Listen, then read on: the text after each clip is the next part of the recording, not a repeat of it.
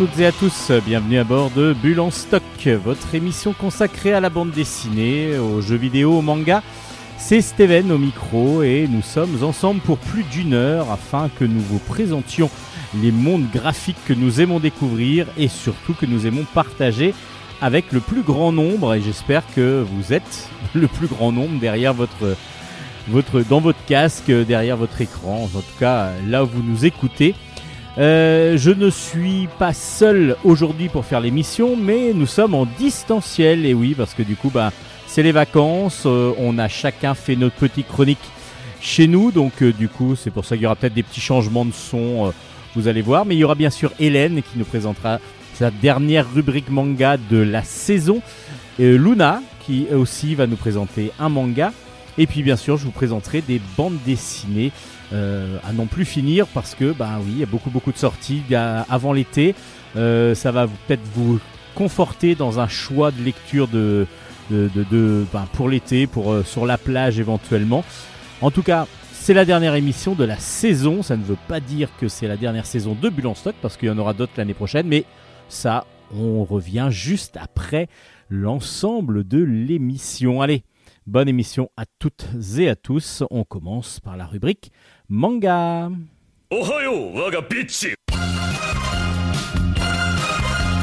Chronique manga.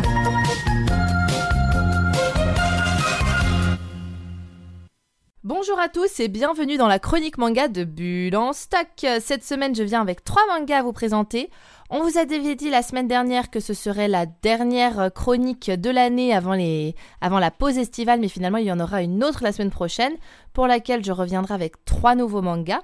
Et donc, euh, je raccourcis un petit peu celle-ci par rapport aux, chroniques précédentes. Et je démarre tout de suite avec euh, la suite d'un manga dont je vous ai déjà parlé qui s'appelle Search and Destroy.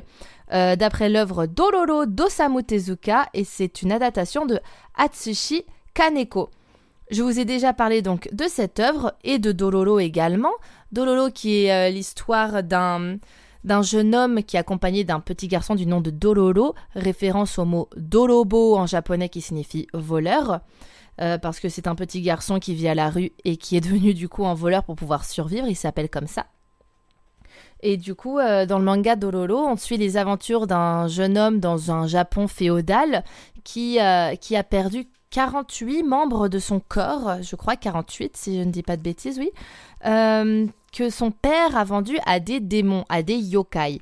Et du coup, il, se, il voue sa vie finalement à récupérer ces parties de son corps qu'on lui a volées à la naissance. Et du coup, Search and Destroy, c'est une, euh, c'est une relecture finalement de ce manga, mais en version post-apocalyptique, en version futuriste. Nous suivons du coup les aventures euh, d'un petit Dololo. Le Dololo est resté. Et d'une femme, cette fois, le personnage principal a été transformé en femme. Qui, euh, comme le héros du, euh, du manga d'origine, a vu ses, ses, membres volés, mais cette fois-ci non pas par des yokai, mais par des robots. Ils vont dans un futur, on devine que ça s'est passé juste après une guerre. Les humains et les robots, ou plutôt les cyborgs, sont quelque peu en conflit. Et, euh, et, ils vivent dans, un village finalement, enfin plutôt une ville, où le maire a décidé d'essayer de recréer des liens finalement entre les humains et les cyborgs, là où dans les trois quarts des autres, euh, enfin dans le reste, sur le reste de la planète plutôt, disons, il y a une forte, un gros racisme, disons un fort racisme des humains à l'intention des robots, et pareil, les robots ont beaucoup de méfiance, de défiance envers les humains. De ce fait, le personnage principal de Search and Destroy, cette jeune femme, euh, est une espèce d'entre-deux, puisqu'elle euh, elle s'appelle Hyaku, j'ai oublié de vous le dire, puisque du coup, elle est à la fois humaine, mais en même temps, elle a des morceaux, enfin, elle a des morceaux de son corps qui ont été euh, remplacés par des pièces robotiques finalement. Donc, quand on la croise dans la rue, on ne devine pas vraiment de quel côté elle se situe et elle, fait quelque peu un pont, disons, entre les, les, deux, euh, les deux parties de la ville. Et elle est à la recherche donc des 48 robots qui lui ont volé des morceaux de son corps pour pouvoir les récupérer. Et petit à petit, elle redécouvre ce que c'est que de voir avec des vrais yeux, par exemple, ou d'entendre avec des vraies oreilles. Je vous dis des parties du corps un peu au hasard, parce que je n'ai pas envie de vous spoiler vraiment. Mais vous vous doutez qu'elle va finir par les récupérer, comme Dororo dans l'œuvre d'Osamu Tezuka. En tout cas, il en récupère au fur et à mesure. Et euh, alors que vous dire? Je vous en ai déjà parlé, donc je vais pas m'étendre absolument dessus. Ce que je peux vous dire, c'est que le style graphique est très sombre. Il peut paraître un peu euh, lourd peut-être pour certains, mais ça donne vraiment un cachet au manga. Il y a beaucoup de détails. On sent, euh, je trouve que par tous ces détails, toutes ces flammes, par exemple, dans des, dans des scènes un peu de violence, toutes ces, tous ces crashs qui sont tout autour, ça nous ramène à la souffrance de Hyaku, qui, euh, qui est terriblement désespéré finalement et en colère face à cette société qui lui a volé euh, des parties de son corps, des parties de son humanité. Et elle se bat corps et âme pour pouvoir les récupérer. Les... De ce fait, c'est méga intéressant. Ça représente aussi plein de pans obscurs, euh, pervers de la société, qui est toujours intéressant donc à amener dans un manga d'autant plus futuriste mais dans un futur qui ne paraît pas si lointain que ça finalement sur certains points, et on se dit est-ce que notre société n'est pas déjà arrivée à ce stade sur certaines choses?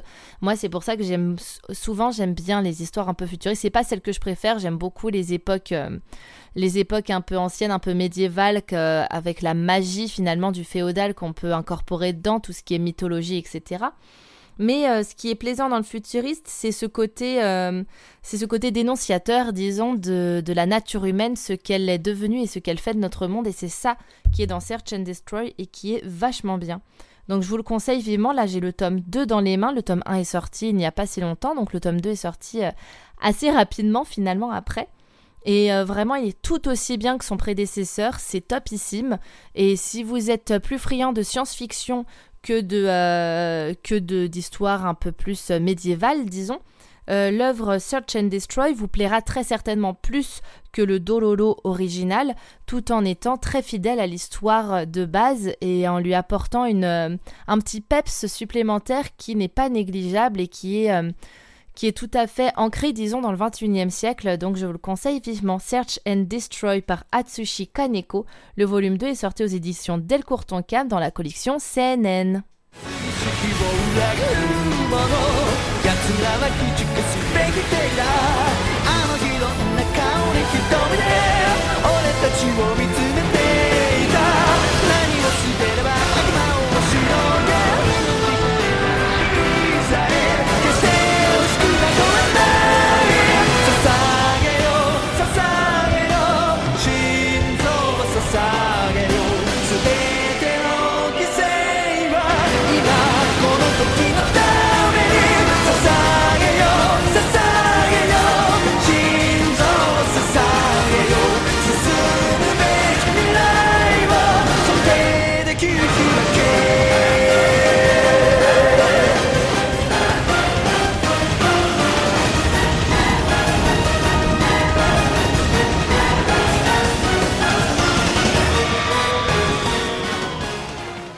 Continue après cette transition musicale avec euh, une autre suite d'un autre manga dont je vous ai déjà parlé également. Désolé, c'est un peu redondant, mais voilà, ça arrive. Ce n'est pas, vraiment moi qui choisis les mangas que je chronique, même si je les apprécie toujours autant. Et là, je reviens avec Dear Call, le tome 2, est sorti aux éditions Glénat, c'est de Kiri Gunchi. Euh, pour rappel, Dear Call parle d'un jeune garçon qui euh, s'appelle Sanso, et Sanso a la particularité d'être orphelin et d'avoir grandi sur une île à l'écart euh, de toute civilisation, disons. Euh, l'île n'apparaît même pas sur les cartes, euh, sur les cartes du, reste du monde finalement, tellement elle est petite et entre guillemets insignifiante. Et il a grandi là, un peu sous le, un peu sous le coude d'une d'une jeune femme qui était un peu la, comment dire, la chef de l'île et également la gérante du du restaurant principal, donc euh, tout le monde venait, y manger, de ce fait elle est devenue un peu le chef de l'île. Donc ce Sansu a grandi sur cette île en compagnie de Moon et Goot. Moon qui est une espèce de tigre blanc avec euh, des croissants de lune sur le dos, d'où son nom. Et Goot qui ressemble à une espèce de petit chien avec des grosses oreilles de koala, tout noir, enfin bleuté noir. Et euh, ils ont formé tous les trois une, une, famille. Ils les considèrent vraiment comme des amis, ne considèrent pas comme des animaux. D'ailleurs, ils se comprennent, ils leur parlent comme à des, euh, comme à des humains lambda finalement. Cependant, un jour, Goot est devenu un peu est devenu fou suite à l'arrivée d'une jeune femme du nom de Lindo sur l'île et s'est transformé en une espèce de, de monstre. Enfin, plutôt que monstre, je pourrais parler d'espèce de toile d'araignée. C'est très étrange comme représentation. Vous comprendrez mieux quand vous feuilleterez, quand vous feuilleterez oui, le, manga parce que Good s'avérerait être ce qu'on appelle un Black Anima, qui est une espèce, euh, une on ne sait pas trop si elle est animale ou pas, si ça vient d'une autre planète. On n'a aucune information sur, euh, sur euh, là là d'où viennent pardon les Black Anima. Enfin si, on en a, mais à la fin du tome 2, donc je ne vais pas vous expliquer. Et donc Good ferait partie de cette euh, espèce de créature qui est très dangereuse et qui, euh, notamment pour contre les humains, qui, qui tue les humains, voire qui euh, les dévore, je crois, pour certains. Donc Good se transforme ainsi et Sanso se retrouve avec l'un de ses amis, donc son meilleur ami finalement, devenu une, une créature recherchée, recherchée par des instances mondiales très très très armées, disons. Et euh, Moon, quant à lui, donc le tigre blanc, lui se transforme en ce qu'on appelle un Call Beast. C'est une des plus puissantes bêtes qui est capable de tuer finalement les Black Anima. On ne peut compter que sur les Call Beasts pour, euh, pour pouvoir anéantir les Black Anima. Pour appeler un Call Beast, il faut dessiner une espèce de pentacle qui permet d'invoquer le, le Call Beast et ainsi le Call Beast peut combattre le Black Anima. Sauf que à partir du moment où du coup Moon a été, euh, disons, associé à un pentacle, je sais pas si j'utilise le bon terme, pentacle, ça fait un peu référence à une un peu sataniste, mais vous voyez, je pense de quoi je parle. Euh, Moon ne pouvait plus vivre normalement dans notre monde et est obligé de vivre dans une autre dimension et n'apparaît finalement maintenant que quand Sanso dessine le pentacle associé à Moon sur un mur ou sur le sol afin de le faire venir. Ça a complètement bouleversé le quotidien de Sanso, qui jusqu'alors vivait sur son île et qui a été embarqué avec euh, Rindo sur, euh, sur le continent dans une école qui forme les, les personnes qui arrivent à contrôler les Call Beasts pour combattre les Black Anima. Et là, pour le moment, dans le tome 2, du coup, nous sommes dans cette fameuse école avec les camarades de classe de Sanso. On entre dans un, un esprit très manga shonen, euh, un peu comme le début de Naruto où il euh, se prépare dans l'école des ninjas, etc. Il y a finalement beaucoup de mangas qui, qui sont un peu dans cet état d'esprit, mais, mais ça fonctionne. Pareil pour My Hero Academia, au final, euh, qui est aussi dans cet état d'esprit mais c'est c'est pas pour autant que c'est lassant, c'est pas pour autant qu'on va se dire oh là là, c'est du vu et du revu, non.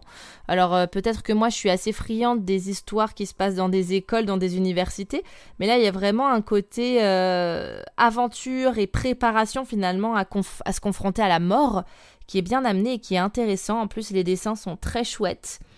Euh, parfois, on peut, je vous l'avais dit pour le premier tome, on a du mal à, au début à différencier euh, les garçons des filles. Ils ont tous des traits fins, des cheveux euh, longs et très travaillés. Pour autant, c'est pour autant finalement on se familiarise assez vite avec les différents personnages. Je dirais pas que la qualité de dessin est comme celle de Shadows House qui, pour ceux qui nous suivent régulièrement, le savent, c'est un de mes mangas préférés, ne serait-ce que par la qualité graphique qui est incroyable. Mais Dirko, elle a quand même une qualité graphique très très chouette. Et pour, euh, pour des adolescents, c'est un super manga d'aventure avec euh, des rebondissements, des personnages assez quand même travaillés. Et une histoire quand même originale, bien qu'avec des inspirations différentes. Euh, le côté invocation de, de, monstres pour pouvoir, pour pouvoir combattre des monstres qui sont en train d'envahir finalement notre terre.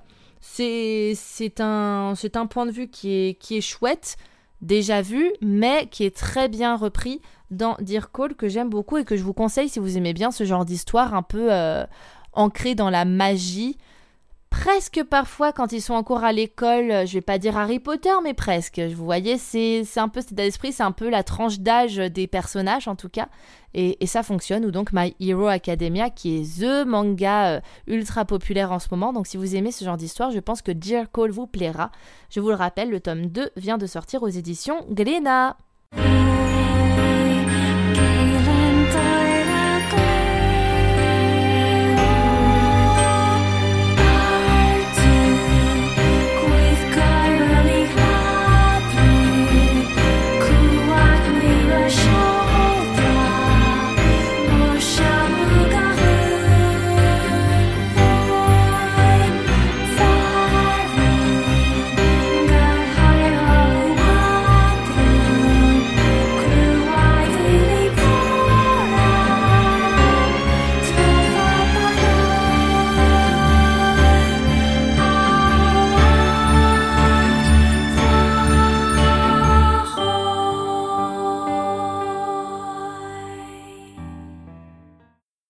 Et je finis ma chronique avec un tout dernier manga qui n'a absolument rien, mais rien à voir avec euh, ce dont je viens de vous parler.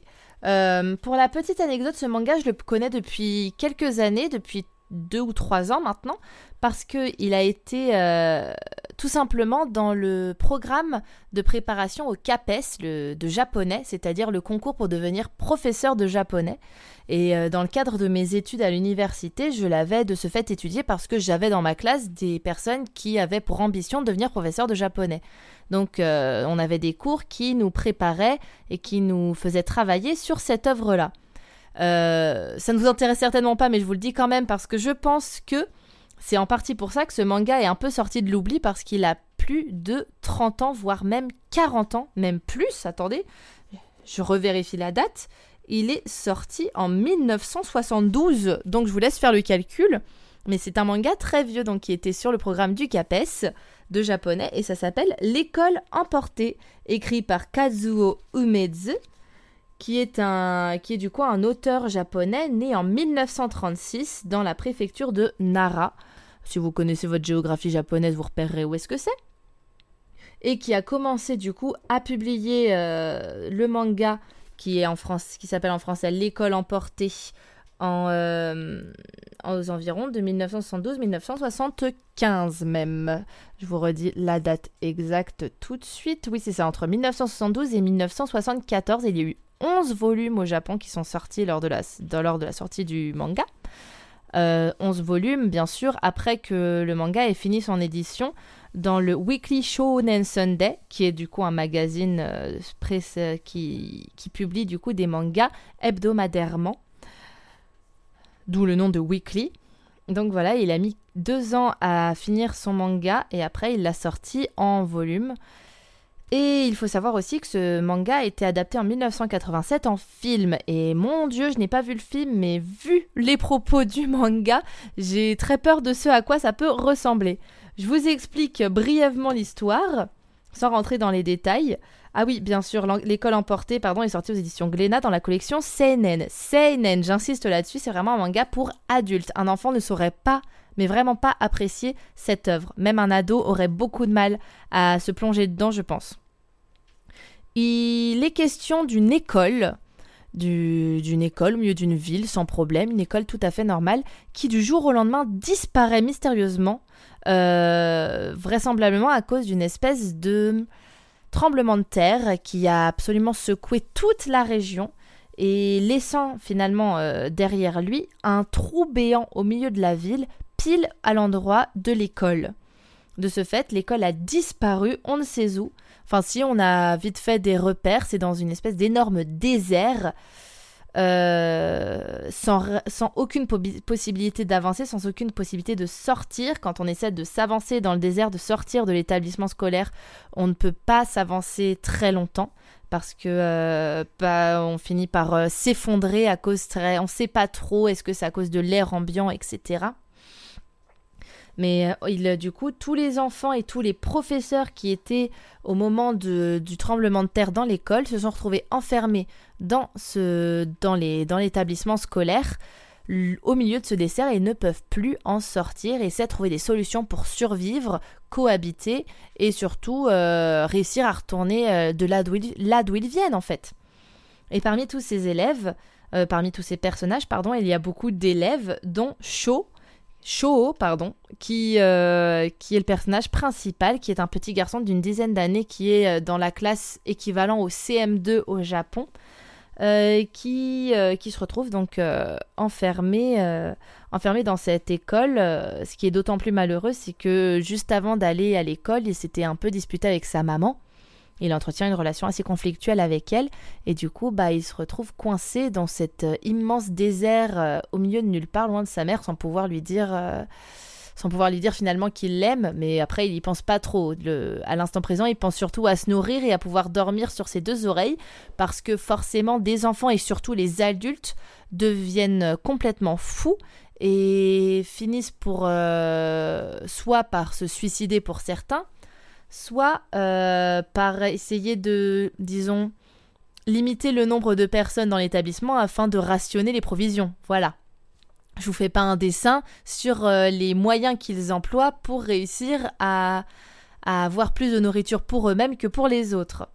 C'est un manga vraiment, je vais vous le dire, angoissant. Quand on aime les histoires angoissantes qui prennent aux tripes, euh, l'école emportée, c'est parfait pour vous. Hein.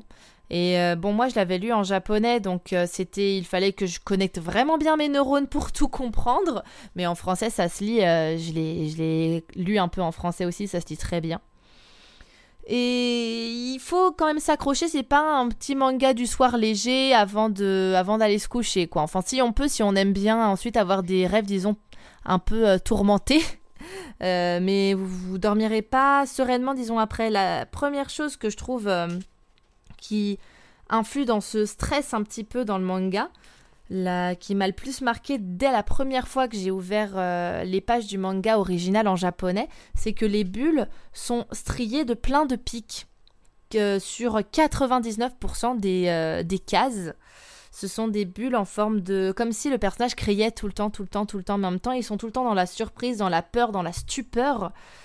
Et de ce fait, toutes les bulles sont représentatives d'une euh, de cette crainte finalement de chacun des personnages avec tous ces picots tout autour. Mine de rien, rien, ça crée une espèce de stress. On a l'impression d'être avec eux et de ressentir littéralement toute cette peur, toute cette haine que chaque personnage ressent en lui. Euh, et, moi, j'avoue que ça m'avait un peu angoissé. Mais quand on aime les thrillers, ce manga est absolument génial, époustouflant, plein de rebondissements. Les dessins sont très intéressants. Un autre, euh, euh, truc qui, est fait volontairement pour un peu augmenter, augmenter l'angoisse finalement des personnages, c'est que souvent les cases sont quelque peu répétitives. On va avoir un cadre, euh, une première case avec un personnage vu quasiment en entier, et sur la case suivante, on voit que son visage avec le reste de ses paroles, ce qui donne euh, un peu plus de poids finalement à, la scène. On sent qu'elle est longue, qu'elle est lente, qu'elle est pleine de, de stress, de nervosité. Et ça en rajoute finalement au côté thriller de l'histoire, en sachant que pourtant la majorité des personnages principaux sont des enfants. Les dessins sont vraiment, vraiment incroyables.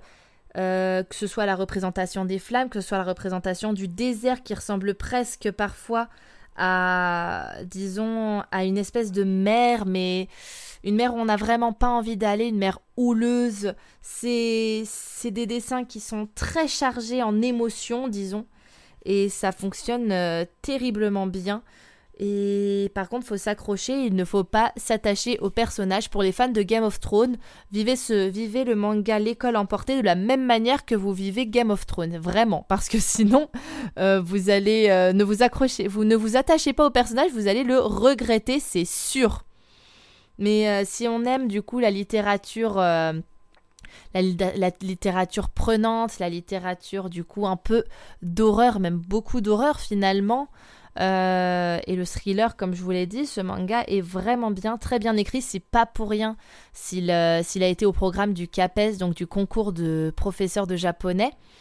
C'est bien parce que euh, c'est considéré comme une œuvre littéraire à proprement parler au Japon. Et c'est pas plus mal que qu'il ait été adapté en français. Moi, c'est la première fois que je vois une version française entre mes mains. Je trouve, ça m'étonnerait même pas que ce soit quelqu'un qui ait tenté sa chance au CAPES qui se, soit dit tiens, et si je le proposais à une maison d'édition pour le traduire celui-là, parce que vraiment, c'est une histoire qui est, euh, qui est prenante. Et donc, si vous aimez les enquêtes, si vous aimez les, les histoires sombres comme ça, l'école emportée est faite pour vous, bien sûr, pour un adulte et non pour un enfant ou un adolescent. Peut-être un grand adolescent pourrait apprécier, mais un jeune adolescent, non, non pour un jeune adolescent préféré euh, Dear Call qui est top. Euh, là, on est plus sur du jeune adulte, adulte, grand adulte, vraiment. C'est euh, faut être dans un bon état d'esprit pour lire ce manga. Je vous redis donc les références. s'appelle L'école emportée. Le tome 1 est sorti aux éditions CNN Manga de la non pardon aux éditions Glénat dans la collection CNN Manga. Et puis bah voilà, je pense que je vais m'arrêter ici. Enfin, je, ne pense pas, je suis sûre que je vais m'arrêter ici puisque je vous présenterai euh, les derniers mangas de cette euh, année, disons, scolaire. Euh, la semaine prochaine, j'espère que ma, chronique vous aura plu et que vous aurez trouvé votre bonheur. Là, pour le coup, j'ai touché à peu près tous les publics. Les fans d'histoire futuriste, les, les ados et les fans d'histoires horrifiques thriller. Là, je pense que j'ai presque touché tout le monde. Il aurait fallu que j'ai un quatrième tome d'un manga d'histoire d'amour et ça aurait été nickel. Désolée, je ne l'ai pas, mais le cœur y est. On se retrouve la semaine prochaine pour la toute, toute dernière chronique euh, de l'été. Et d'ici là, portez-vous bien et bonne lecture. Matalaishu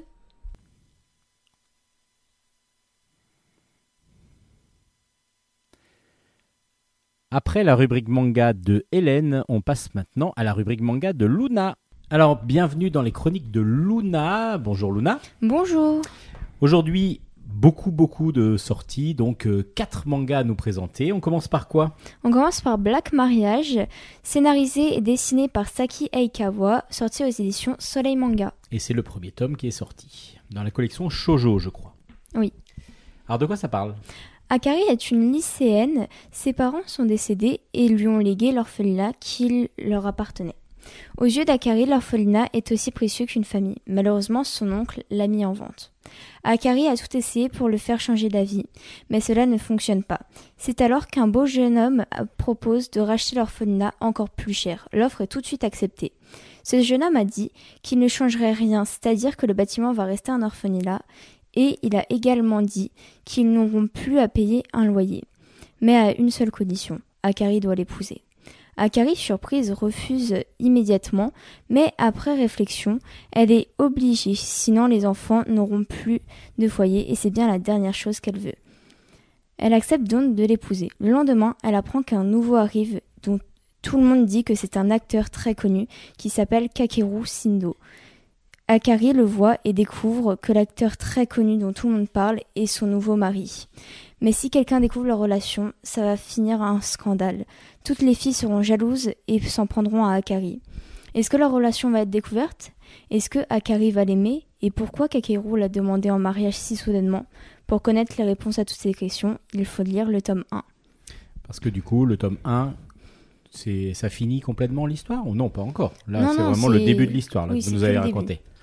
Ça a l'air plutôt passionnant. Est-ce que vous avez apprécié ce manga? Alors, j'ai adoré ce manga car je suis fan de toutes les histoires que a écrit Saki Aikawa, comme par exemple Is the Beast, By Friend, ou encore Between You and Me et Timeless Romance. Donc vous avez apprécié, donc oui, vous adorez déjà cette autrice. Oui. Et du coup. Et bah comme d'habitude, cette nouvelle histoire est passionnante, originale et surprenante. Il y a beaucoup de suspense. Son style dessin est vraiment très beau et les personnages sont très détaillés et recherchés. Très bien. Donc un gros conseil de Bulle en stock, ça s'appelle Black Mariage, sorti aux éditions Soleil Manga, scénarisé et dessiné par Saki Aikawa. Et c'est le premier tome qui vient de sortir. Et on enchaîne tout de suite, bah, toujours avec Soleil Manga, toujours un shojo. Ça s'appelle. Ça s'appelle The Case Book of Arn, euh, scénarisé par Harumi Garaki, dessiné par Ina Sorado. Et il y a un sous-titre qui s'appelle Les dossiers du vampire. Alors justement, est-ce que ça fait peur pour un shojo Normalement, ça fait pas trop peur un shojo. Non, ça fait pas peur. C'est juste euh, l'impression que donne le manga est sombre comme c'est une histoire de vampire. Alors racontez-nous justement cette histoire. Alors, Lin Rin est la fille unique de la, de la famille Rin Elle a 17 ans et sa mère est malheureusement décédée, il y a deux ans. Son père n'arrive pas à admettre la mort de sa femme, et à cause de ça, Lin est triste car elle veut que son père avance malgré ça. Lin a une passion cachée, elle est fan de vampires et toutes les histoires qui tournent autour d'eux. Un soir, elle regarde un reportage sur les vampires. Après avoir fini son programme, elle sort de sa chambre et voit son père se diriger vers l'extérieur. Lynn décide de le suivre pour savoir où il va, où il va aussi tard. Mais au bout d'un moment, elle perd de vue son père. Elle entend un cri et décide d'aller voir. Et c'est là qu'elle voit deux cadavres d'hommes. Lynn est effrayée, mais en levant sa tête, elle voit une sorte de monstre. Elle a eu tellement peur qu'elle est partie en courant. Le monstre part à sa, poursuite, mais Lynn se trouve juste devant une impasse. Mais bizarrement, la bête a disparu. Lynn décide de rentrer chez elle, mais elle ne retrouve pas le chemin. Elle vit une chauve-souris. La jeune fille décide de la suivre et elle l'emmène dans une chapelle souterraine. La chauve-souris se pose sur un cercueil. Lynn, toute excitée, ouvre le cercueil et vit un vampire en train de dormir paisiblement. Ce vampire va aider Lynn à découvrir le secret caché de son père. C'est à ce moment que commence l'histoire d'une jeune fille et fan de vampires et d'un vampire étrange détective qui vont faire une alliance pour découvrir pourquoi le père de Lynn est aussi bizarre et fait des excursions en pleine nuit. Ça a l'air assez surprenant et assez prenant, justement. Mais peut-être qu'il y aura même une histoire d'amour entre le vampire et, la, et Lynn, on ne sait pas encore.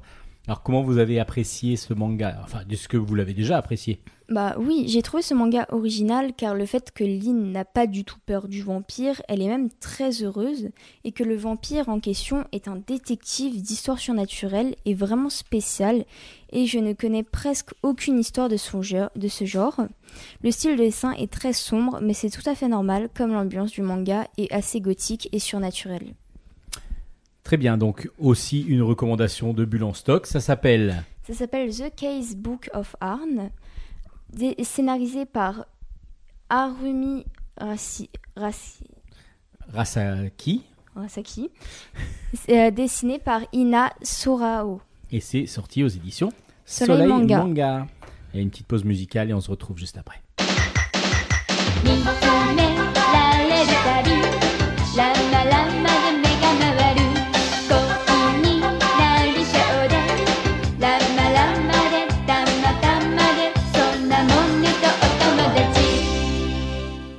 On se retrouve avec Luna qui nous présente un troisième manga. Il s'appelle Les Caprices de la Lune, scénarisé et dessiné par Ramune Kiyushi, sorti aux éditions Soleil Manga. Et c'est encore un shojo, et c'est aussi un tome 1, comme les deux premiers que vous nous avez présentés. Exactement. Donc vous avez beaucoup lu de Soleil Manga euh, shojo en ce moment. Alors qu'est-ce que veut dire Les Caprices de la Lune? Est-ce que... Bon, allez-y, expliquez-nous. Ayumu est une jeune lycéenne pas très futée.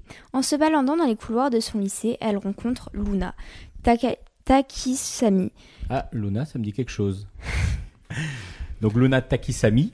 C'est un jeune garçon qui l'embêtait au collège. Ah, ça me dit pas, pas quelque chose du coup. C'est pas la même chose que la Luna que j'ai en face de moi. Donc Luna l'embêtait au collège, c'est ça? Oui. Il faisait toujours des crasses. Ayumu est d'écouter, mais Luna vient s'excuser, donc elle se dit que c'est son jeu, c'est son jour de chance et que Luna va enfin la respecter en tant que son aînée. Mais Luna pose une question étrange. Il demande comment séduire et avoir une petite amie. Mais Ayumu n'a aucune expérience. Elle décide donc de mentir et dire que c'est une experte en la matière. Elle a dit que les filles aimaient, qu'on les plaque au mur. Luna demande s'il peut faire sur Ayumu. Il dit que c'est mieux de faire de la pratique. Ayumu se rattrape et dit que c'est plaquer tête contre tête. Luna fait ça, mais il a remarqué qu'Ayumu rougissait beaucoup et comprend qu'elle n'est pas du tout une experte. Mais pour, la mettre encore plus mal à l'aise, il décide de la plaquer contre le mur, mais avant qu'il le fasse, il commence à rire et dit qu'Ayumu est toujours aussi bête. Et encore une fois, Luna s'est jouée d'elle. En plus, il a énormément de succès avec les filles. Ayumu lui demande comment faire pour que Luna la respecte. Il répond tout simplement qu'il suffit donc de lui apprendre des techniques pour être avec la fille qu'il aime. Ayumu dit juste qu'il faut lui avouer ses sentiments. Puis Ayumu lui propose de lui acheter son repas. Luna dit qu'il voudrait un sukiyaki, en sachant que suki veut dire je t'aime en japonais. Mais Ayumu n'a pas compris. Elle a cru qu'il qu'il a dit qu'il aimait bien la fondue de la cantine. C'est alors que commence une histoire d'amour entre un lycéen amoureux de celle qui l'embête chaque jour et une lycéenne qui en a marre de ses taquineries et qui ne, prend, et qui ne comprend pas que celui qui l'aime l'embête. Oui, ça a l'air assez ambigu comme, euh, comme situation où euh, on joue un petit peu au chat à la souris et puis euh, en plus, on vient demander de l'aide à celle qu'on l'on aime. Alors du coup, ce premier tome des Caprices de la Lune, vous en avez pensé quoi? Alors, ce manga est, est, aussi original que mignon. L'histoire est très intéressante et je pense qu'au fil des tomes, leurs relations vont évoluer et on va encore plus s'attacher aux personnages. Le style de dessin est très mignon et, doux, et très doux comme dans un shoujo classique. Donc on est assez quoi On est assez dans le classique, on n'est pas vraiment surpris par euh, l'histoire. Bah, je pense déjà que c'est original. Pourquoi? Parce que du coup. Euh, bah, il y a. Je trouve personnellement, j'ai pas beaucoup lu de manga qui un peu tournent autour, genre, enfin, le chat et la souris, comme vous avez dit avant. Donc, du coup, on, on est un petit peu euh, dans bah, voilà, quelque chose à découvrir avec un shojo classique. Ça s'appelle donc Les Caprices de la Lune. Le tome 1 est donc sorti aux éditions Soleil, Soleil Manga. Manga.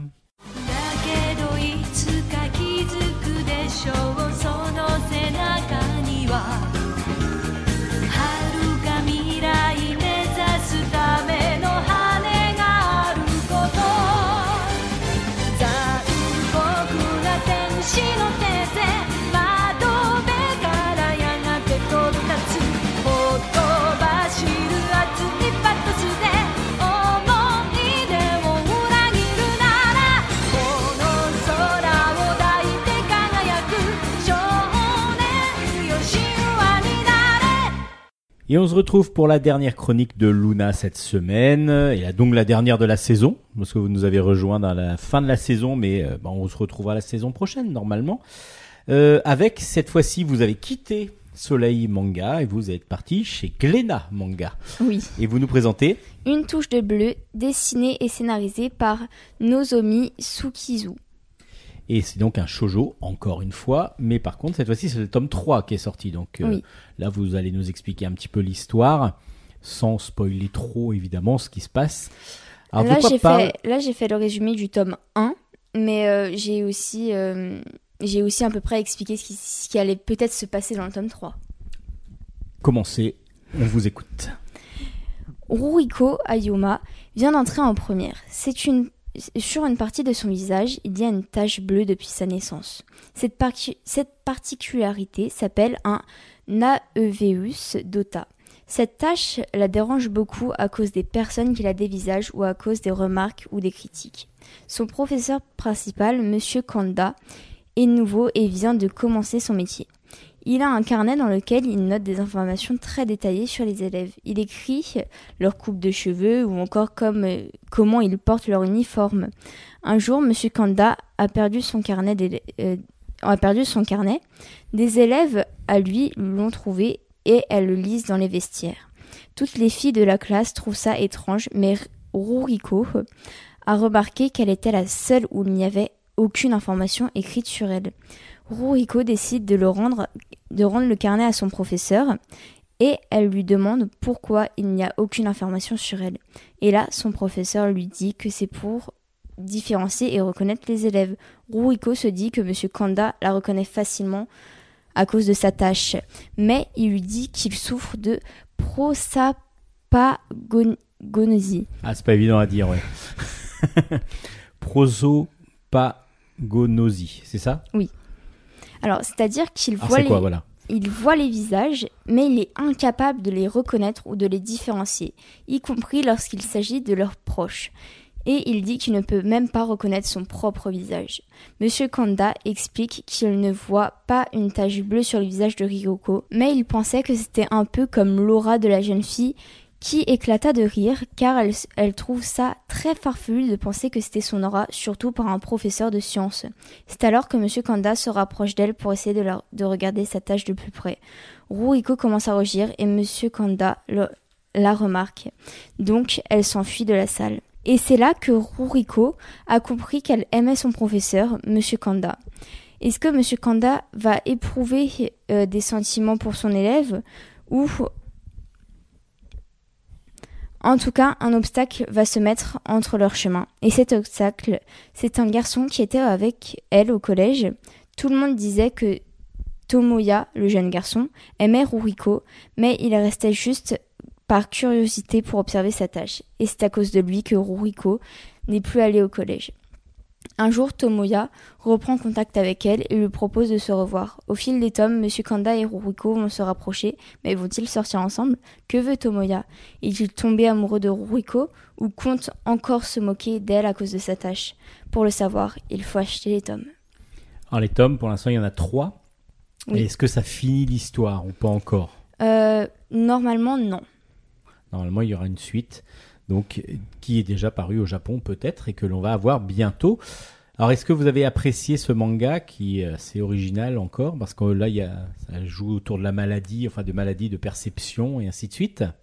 Alors moi j'ai beaucoup aimé cette série car je trouve que l'histoire est très intéressante car elle nous montre comment Ruriko essaye de s'accepter malgré cette différence ou comment Monsieur Kanda arrive à exercer son métier malgré sa maladie. Cette série est basée sur l'acceptation de soi-même mais aussi sur un amour entre une élève et son professeur. Le style de dessin est agréable et les traits sont très fins, ce qui nous plonge encore plus dans l'histoire. Alors, faut savoir que professeur, c'est professeur de lycée, donc euh, l'âge, la différence d'âge est un peu moins grande que Oui. si ça avait été euh, plus jeune. Donc, du coup, ça s'appelle là, donc plutôt euh, aussi un coup de cœur. Mais vous avez que des coups de cœur cette semaine, en fin de compte. Oui. Ça s'appelle, Une touche de bleu, sortie aux éditions Glénat. et c'est le tome 3 qui est sorti. Merci beaucoup, Luna. Passez de bonnes vacances. Merci. Lisez bien et revenez-nous avec des nouvelles chroniques, si ça vous dit. Oui. À la prochaine. Merci à Luna, merci à Hélène de nous avoir présenté cette grosse rubrique manga. Les dernières chroniques de la saison, mais comme je vous disais, ça, on va revenir, on va revenir à l'année prochaine, dès septembre. Euh, on enchaîne maintenant, bah, d'abord sur une petite pause musicale avec toujours notre jeu, notre dernier jeu cette fois-ci de l'année, euh, avec euh, ben, un choix d'une le choix d'une chanson tirée d'un film. À vous de découvrir de quel film il s'agit.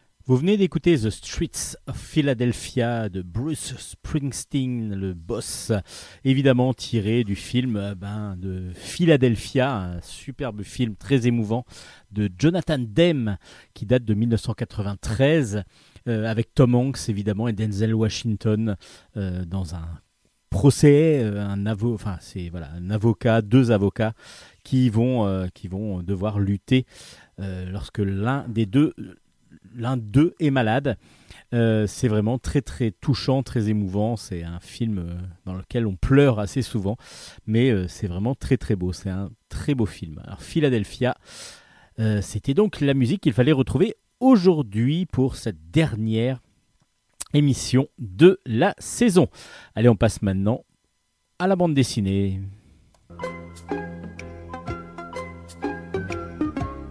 Chronique bande dessinée.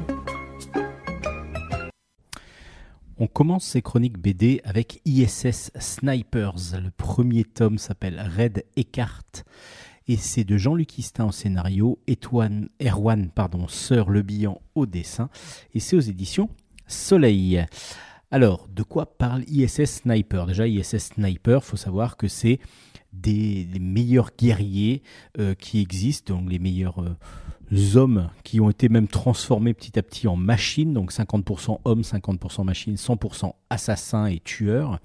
Et donc c'est une armée, une armée qu'a- que dirigent donc euh, les terriens pour pouvoir petit à petit aller dans le cosmos et dans les différentes planètes pour pouvoir prendre les planètes en otage un petit peu parce qu'il y a l'hypercapitalisme qui a été mis en place et donc du coup il faut aller chercher les richesses là où elles sont un petit peu partout sur toutes les planètes. Donc du coup, ben, sans vraiment d'émotion, sans vraiment d'état d'âme, ces snipers sont envoyés euh, donc euh, sur différentes planètes afin de réduire à néant le, ceux qui y vivent afin de pouvoir euh, prendre leurs ressources et puis, bah, puis petit à petit aller aussi éventuellement bloquer les différentes euh, manœuvres qui pourrait y avoir contre l'État. Euh, là, on va suivre euh, Red Eckhart, donc qui qu'on surnomme Stock parce que c'est un des plus gros tueurs donc des ISA snipers. Et il est envoyé cette fois-ci avec avec son commando sur Okelia. Et on leur dit qu'il y a une révolte, une révolte des personnes qui vivent dans les, qui travaillent dans les mines, et donc euh, cette révolte-là, il faut tout de suite la bloquer, même par la force s'il le faut, afin de pouvoir donc remettre de l'ordre dans cette, sur cette planète. Par que c'est pas tout à fait ce qui va se passer, parce que lorsque la troupe d'ISS Sniper va arriver, ils vont se rendre compte qu'en fin de compte, c'est un génocide qu'on leur demande. En, effet, le peuple qui vit sur cette planète est complètement pacifiste et euh, ne veut absolument aucun mal aux autres. Du coup, ben, qu'est-ce qui va se passer? Évidemment, les ordres pour un militaire, c'est pas obligatoirement ce qu'on fait de mieux, mais les ordres vont ben, ne vont pas être acceptés et du coup, ben, il va y avoir une vengeance qui va se préparer. Ce premier tome d'ISS Sniper fait donc, c'est à chaque fois, ce sera un, un one shot à chaque fois, comme dans beaucoup de collections euh, de chez Soleil, comme les nains, les elfes et ainsi de suite, mais aussi Conquête par exemple. Euh, cette fois-ci, on est donc dans la vraie guerre très très donc dans, dans l'espace, mais très très violente, euh, avec beaucoup beaucoup d'action, et ça fonctionne vraiment très très bien parce que du coup justement il y a une, on, est en plus dans la dans la façon d'écrire comme si on était dans la peau de Red Descartes, et euh, il est vrai que ben c'est un militaire. C'est un vrai militaire, un, vrai robot euh, un peu militaire. Donc du coup, ses pensées sont simples, efficaces, comme doivent l'être ses actions. Et ça fonctionne très très bien. Vraiment, ça fonctionne de façon excellente. Toute cette série, enfin toute cette ce premier tome fonctionne excellemment bien. Euh, le, c'est donc un one shot. Erwan Sir-Luyan a un magnifique dessin réaliste en plus qui fonctionne à merveille pour ce type d'histoire et du coup on est entraîné dès le début, dès la première planche dans cette aventure et euh, qui nous tient en haleine jusqu'au bout avec euh, des pensées, des réflexions qui sont euh, ben, assez simples mais très efficaces aussi. Donc du coup on a l'impression de voir une bonne série B de, de science-fiction et c'est un grand grand grand plaisir de lecture. Ça s'appelle ISS Sniper et c'est aux éditions Soleil. Une bonne recommandation de Bulle en stock, vraiment une, une série, une, voilà, une série, oui, un, un album que j'aime beaucoup et que j'aimerais bah, j'aimerais bien pouvoir vous présenter la suite bientôt. On continue avec un grand classique, ça s'appelle La Nef des Fous, le tome 10, euh, 11, pardon. Euh, ça s'appelle Coup de théâtre, c'est de Turf et c'est aux éditions Delcourt. Alors, La Nef des Fous, c'est une grande, grande série, une grande saga sur euh, la planète Ophol, donc une planète qui a inventé totalement Turf avec donc tous ces tous ces personnages, euh, les dissidents qui sont avec des poids rouges, autrement c'est toujours des rayures rouges et blanches que l'on retrouve. Voilà, il y a euh, toute une, tout un univers qui a été mis en place. Alors je vous conseille déjà de, si vous ne connaissez pas cet univers de la Nef des Fous, d'aller bah, consulter les premiers tomes. Euh, les premiers tomes euh, vont vous raconter un petit peu tout, tout ça. Ça s'appelle Au Folle, le tout premier. Et c'est vraiment un pur chef-d'œuvre parce que graphiquement en plus, on est sur du top, top, top avec des couleurs directes absolument magnifiques sur les premiers tomes. Là aussi, on est dans un style couleur directe et c'est vraiment un plaisir de lecture, un plaisir de, pour les yeux. Et dans ce onzième tome, donc, on suit euh, ben, l'enquête poursuit euh, deux enquêteurs. C'est les deux enquêteurs que l'on retrouve depuis le début euh, de, la Nef des Fous, avec euh, ils avaient même ils avaient essayé de, comprendre pourquoi les coloquintes disparaissaient. Et là, cette fois-ci, c'est la reine qui a disparu. La reine a disparu dans un théâtre lors d'une séance de magie, en tout cas un spectacle de magie. La reine a disparu et ils vont donc devoir mener l'enquête, mais à leur façon. Donc ils vont se faire passer pour d'autres personnes. Alors c'est complètement loufoque, complètement barré.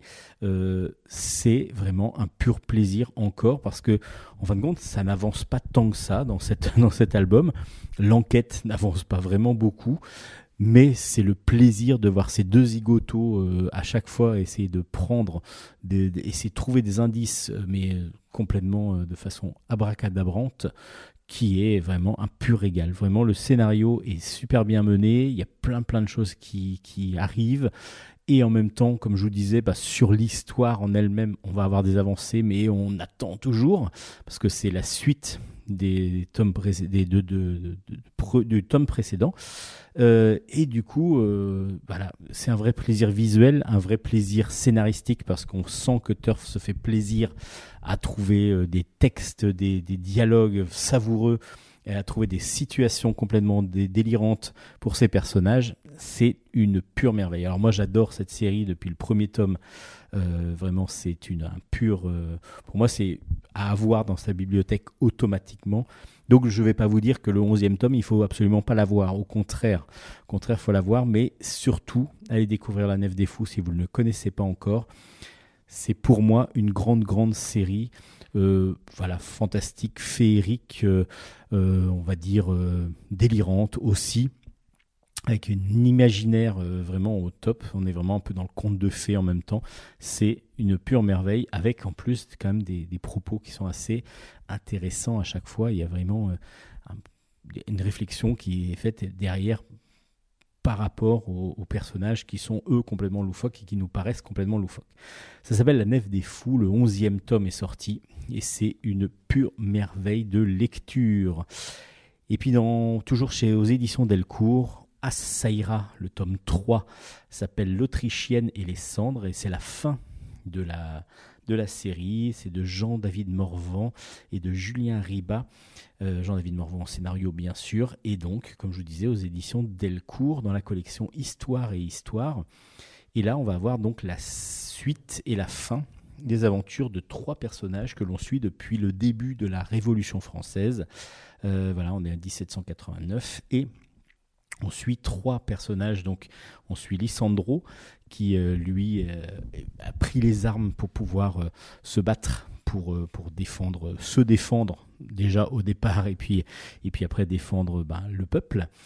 Églantine qui, elle, est devenue une des meneuses des femmes dans, cette, dans cette action de, de la Révolution française. Et donc, elle va c'est un côté féministe qui, est en elle, qui, qu'elle va exacerber lors de, ce- de, cette, de cette série. Et puis, on suit aussi Frédéric, qui est un ami des deux autres personnages, qui, qui sont donc des frères et sœurs. Et euh, lui, Frédéric, euh, c'est un journaliste. Donc, il va, lui, être sur place, évidemment, pour pouvoir aller au plus près des débats, au plus près des, des actions, pour pouvoir relater, et puis éventuellement mettre en place et aider aussi donc euh, c'est bah, cette révolution tout simplement. Et là, dans ce troisième tome, donc c'est au château royal que s'achève donc euh, ce périple, les péripéties de ce trio, avec évidemment des fins, une fin assez surprenante. Euh, donc on est quelques mois après la prise de la Bastille. Euh, donc euh, les trois personnages vont euh, aller sur le chemin de Versailles. Je vous dis pas trop ce qui se passe, juste une chose, lisez les deux premiers tomes de A Saïra. Pourquoi? Parce que du coup là vous allez avoir vraiment l'histoire de ch- chacun des personnages, pourquoi ils sont arrivés là, parce que dans le troisième on va pas comprendre obligatoirement pourquoi ils sont dans- pourquoi ils vont faire telle ou telle action si vous n'avez pas suivi les, trois, les deux premiers.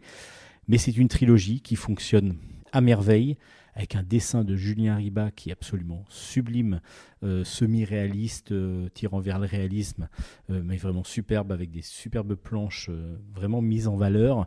Et puis les couvertures aussi sont magnifiques. C'est vraiment toujours aussi bien écrit, comme d'habitude pour Jean-David Morvan, qui nous conte encore une fois une sorte d'uchronie de la Révolution française. Et du coup, ça fonctionne à merveille aussi. Euh, c'est une grande, grande trilogie que je vous recommande grandement. Ça s'appelle As-Saïra. Donc le tome 3 finit cette histoire. Et c'est une grosse recommandation de Bulle.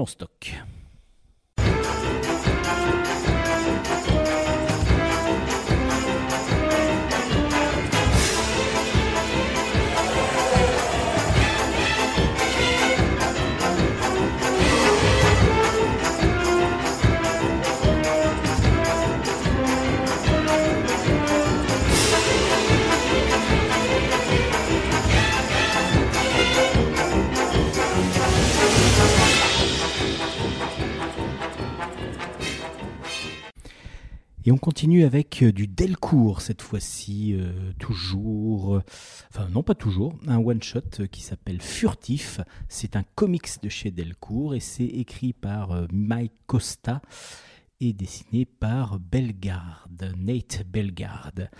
Alors c'est un récit de super-héros, mais assez original, vraiment l'angle choisi par Mike Costa pour écrire son scénario est très très original parce qu'on est dans un pur euh, un pur euh, BD de comics de super-héros. Donc on a justement ce fameux furtif qui est un super-héros qui arrive sur lieu, le lieu des, crimes et qui arrive à sauver comme ça en volant parce qu'il a une sorte d'armure avec des ailes. Il arrive à voler et donc arrive à aller sur place pour, euh, bah, pour arrêter les malfrats tout simplement. À part que là, sur certains moments, là, sur les dernières actions qu'il a faites, on retrouve ben, des policiers qui étaient en train de poursuivre justement des méchants qui ont été attaqués par furtif. Euh, il y a euh, voilà, des choses comme ça qui se passent où furtif apparemment a eu des petits problèmes de jugement et on va comprendre un petit peu pourquoi. Parce que Tony Barber, euh, qui est un journaliste, va comprendre assez rapidement que, et puis il va surtout se rendre compte que le furtif, c'est tout simplement son père. Et son père, on le découvre petit à petit, ben, il est atteint d'une maladie, une maladie dégénérative, donc c'est Alzheimer. Et le fait donc d'avoir ce problème pour un super-héros, c'est très original. Le traitement et du coup, euh, utiliser la maladie pour pouvoir comprendre le comportement d'un super-héros et surtout utiliser les super-héros pour faire passer la compréhension d'une maladie euh, dans, un, dans, un, dans une BD, c'est plutôt original et moi j'ai trouvé ça très très agréable à lire. Euh, après c'est un one-shot et ça fonctionne bien. Après évidemment le dessin est très comique, le, le, le, le super méchant est très très impressionnant. Je trouve très filiforme, euh, une sorte de joker très filiforme euh, qui est assez impressionnant. Et euh, du coup graphiquement c'est du top top top. Et je trouve que le propos change un petit peu pour des super-héros. Évidemment ça c'est un petit peu c'est même pas un petit peu c'est très original. Ça s'appelle donc Furtif et c'est aux éditions Delcourt. Et puis toujours aux éditions Delcourt Nevada est de retour le tome 3 de Nevada est sorti. Ça s'appelle Blue Canyon. C'est de Fred Duval et Jean-Pierre Pecot au scénario. Et c'est euh, de Colin Wilson au dessin dans la collection Néopolis de chez Delcourt. Alors Nevada Marquez, c'est un cow-boy. Enfin, en tout cas, c'est un ancien cow-boy, dirons-nous. C'est un homme qui euh, arrive au début du XXe siècle en ayant été cow-boy et qui maintenant travaille pour un studio de cinéma en tant que bah, un petit peu homme à tout faire. C'est-à-dire qu'il y a une de ses amies qui est donc euh, productrice de cinéma pour la MGM, si je me rappelle bien, et il va donc lui servir un petit peu d'homme de main euh, pour faire des, actions que d'autres ne pourraient pas faire. Et là, par exemple, euh, Sammy Glover doit euh, aller sur place pour tourner, enfin dans, dans le désert, pour tourner un film, un western justement. Et lui, ce qu'il veut, Sammy Glover, c'est la jouer vraiment super, euh, super cow-boy. Et, donc, il souhaite que on lui fasse vivre un petit peu les deux derniers jours de voyage, non pas en train ou en, voiture pour pouvoir aller sur place, pour se rendre sur place sur le plateau de tournage, mais c'est traverser, chevaucher euh, le désert par, euh, avec, et les rocheuses avec, euh, à, à cheval, donc avec un vrai cow-boy habillé en cow-boy. Et donc, du coup, ce que va demander donc, la productrice à euh, Nevada, c'est évidemment de l'accompagner. Alors Nevada, lui, qu'est-ce qu'il va faire? Ben, C'est qu'il va s'arranger avec ses amis, euh, des Indiens qui maintenant se sont rangés, donc euh, ils ne sont plus en guerre contre les cow-boys, donc ils, vont faire, ils vont se faire passer pour des Indiens qui vont attaquer les cow-boys, et puis donc du coup, ben, ils vont faire une sorte de western pour, pour pouvoir contenter ce, ce- ce- cet acteur qui est, qui est très très prétentieux et en plus, par contre, sur le tournage, il y a plusieurs choses qui se passent. Parce qu'il y a déjà un, meurtre qui va se passer. Et puis, on va en plus, euh, il va y avoir donc un tueur à gages qui va, enfin une bande de tueurs à gages qui vont essayer de poursuivre Sammy Glover et qui recherchent Sammy Glover. Alors, il y a du coup trois histoires qui, qui sont un petit peu mêlées. Et c'est toujours aussi agréable. C'est toujours aussi agréable parce que du coup, Nevada, lui, euh, il est assez euh, taciturne, ne parle pas beaucoup, mais on sent qu'il a énormément de choses euh, en lui et de bonté en particulier. Mais en même temps, il y a un passif, il y a un passé qu'on comprend petit à petit en lisant l'album, les albums, et celui-là, on lit encore quelques, quelques infos sur le passé entre lui et son, son ami, euh, son ami la, productrice dont le nom- prénom m'échappe, mais bon, Louise, voilà. Et euh, du coup, euh, on, sent que petit à petit, on arrive à découvrir un peu plus Nevada, même si c'est pas quelqu'un qu'on arrivera à découvrir d'un coup. Donc, ce qui est très bien fait de la part des scénaristes, justement, c'est que c'est au fur et à mesure qu'on lit les albums, donc il y a le troisième qui vient de sortir, qu'on va découvrir qui est vraiment Nevada. Et puis le dessin de Colin Wilson, ben voilà, il n'y a pas de, il y a aucun reproche à faire. C'est un dessin absolument sublime, euh, c'est réaliste mais parfait, euh, qui fonctionne euh, vraiment dans toutes les situations, que ce soit avec cowboy indien, ben, comme dans les situations où il, il travaillait avec sur Blueberry et évidemment euh, tout ce qui est un peu plus moderne avec des voitures mais du XXe siècle euh, du début du XXe siècle, ça fonctionne aussi, tout fonctionne parce que son dessin est absolument sublime. Nevada, donc le tome 3 à suivre et à continuer de suivre. Si vous connaissez pas cette série, allez-y parce que du coup c'est vraiment une série originale qui se passe et du côté des, des cow-boys et en même temps du côté du cinéma, donc du, de l'âge du début du cinéma. Donc c'est plutôt intéressant parce que là on est juste à la limite avant le, le cinéma parlant sur cette, euh, dans cet album.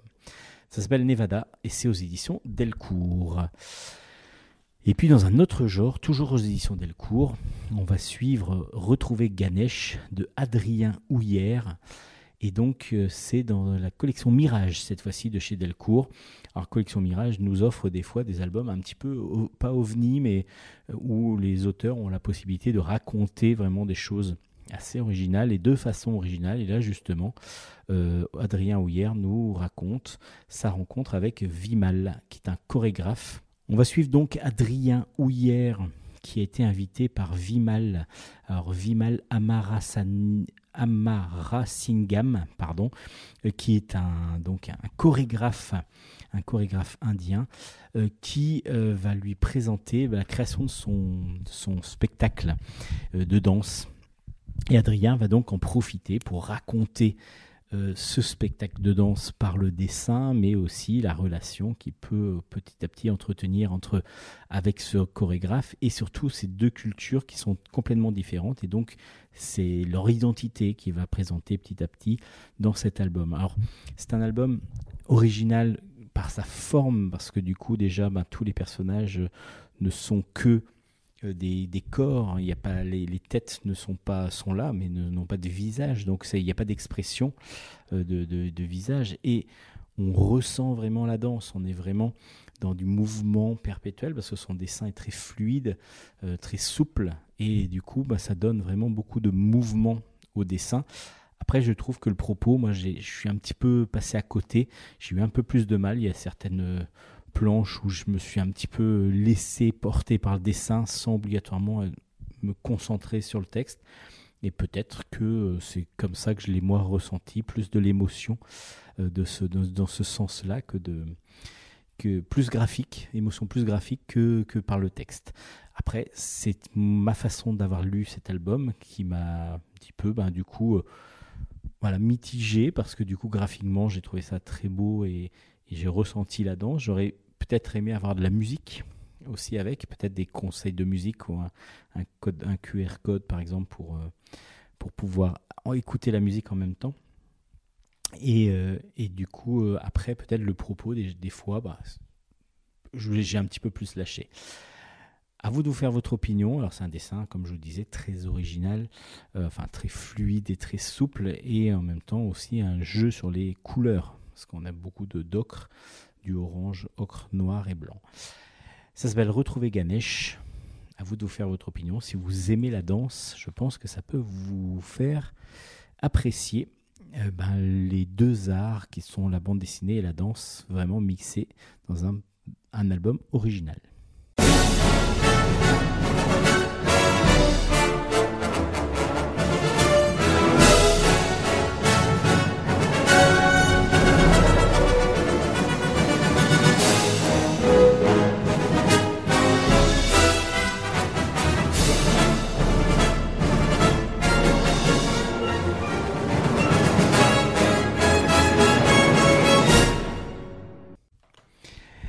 Bulle stock nous amène maintenant à découvrir Lee Miller, pour ceux qui ne la connaissent pas, moi je la connaissais pas à vrai dire, euh, qui euh, donc dont un album est sorti, enfin c'est pas elle, c'est un album sur elle qui est sorti de Eleon- Eleonora Antonioni et c'est aux éditions Steinkiss.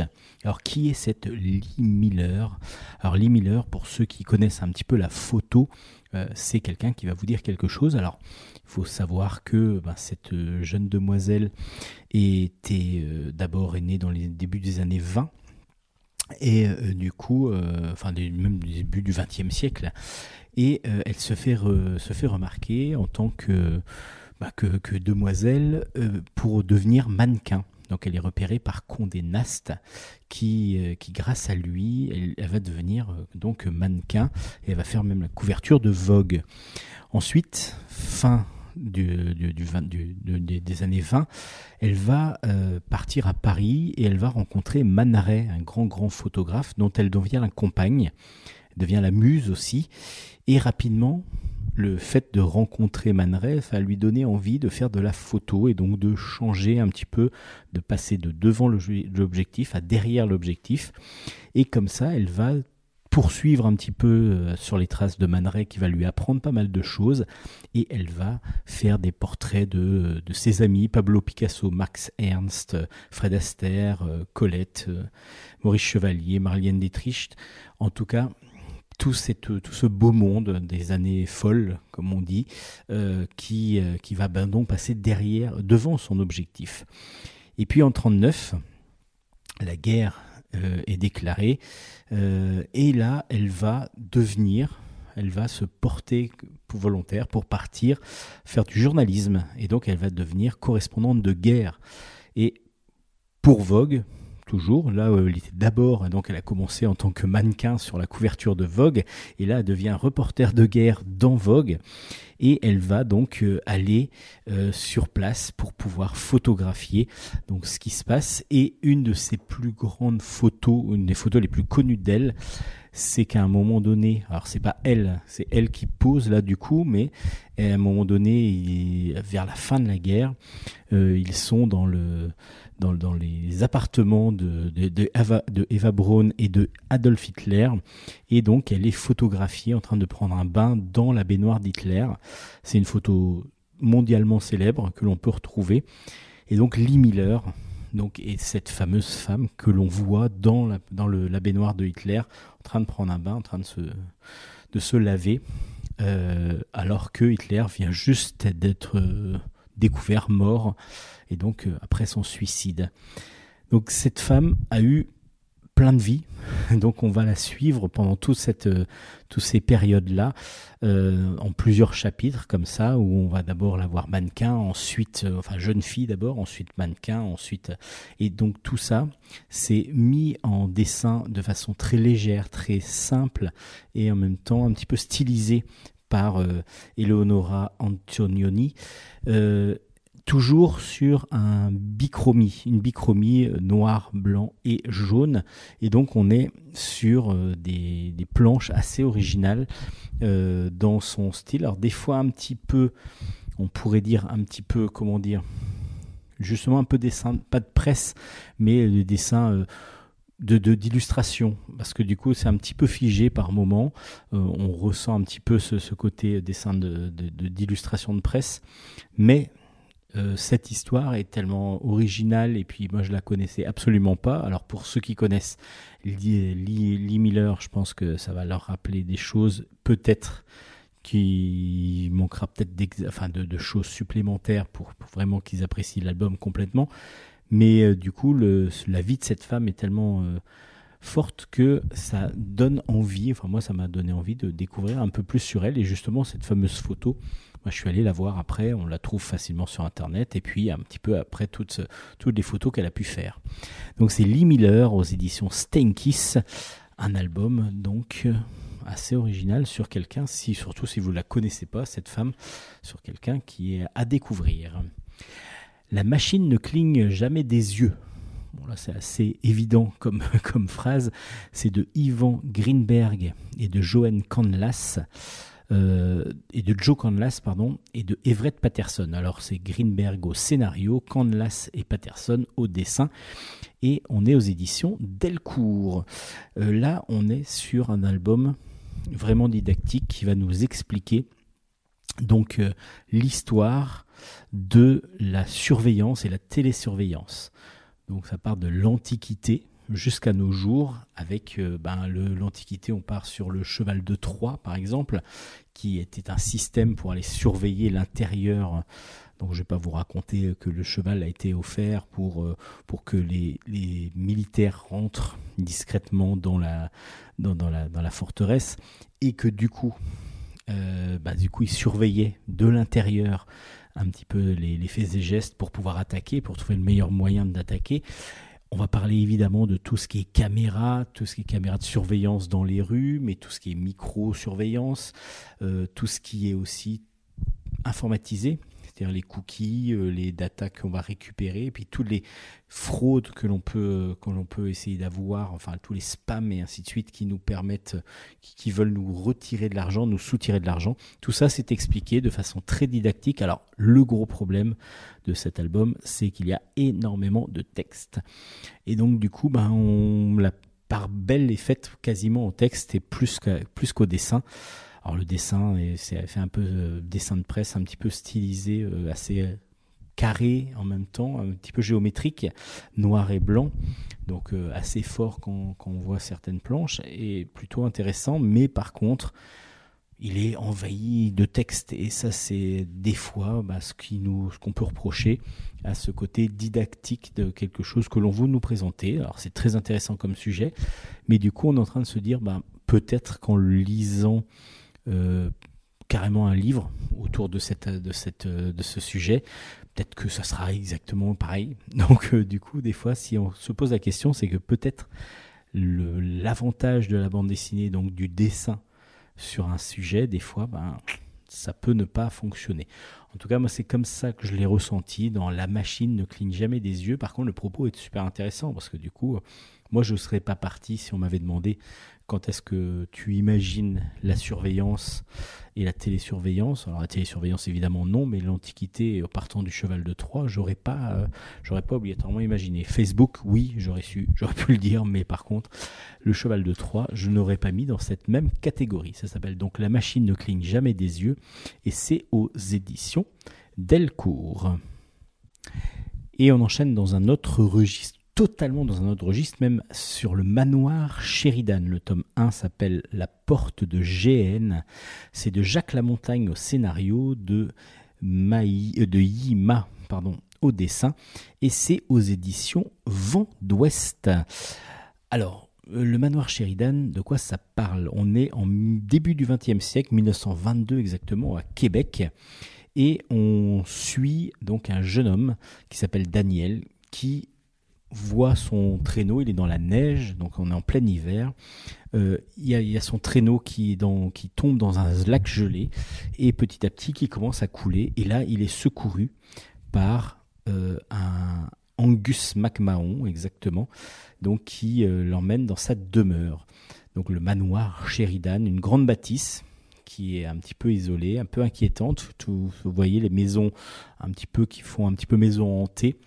Et donc il va, euh, donc euh, c'est pas tout à fait lui qui le sauve, mais c'est plutôt euh, le, son majordome qui sauve donc des eaux Daniel et donc Angus MacMahon va le recueillir, va le soigner et va lui, va lui expliquer un petit peu ce qu'il fait là et donc va lui permettre de se reposer et donc va lui offrir le gîte et le couvert.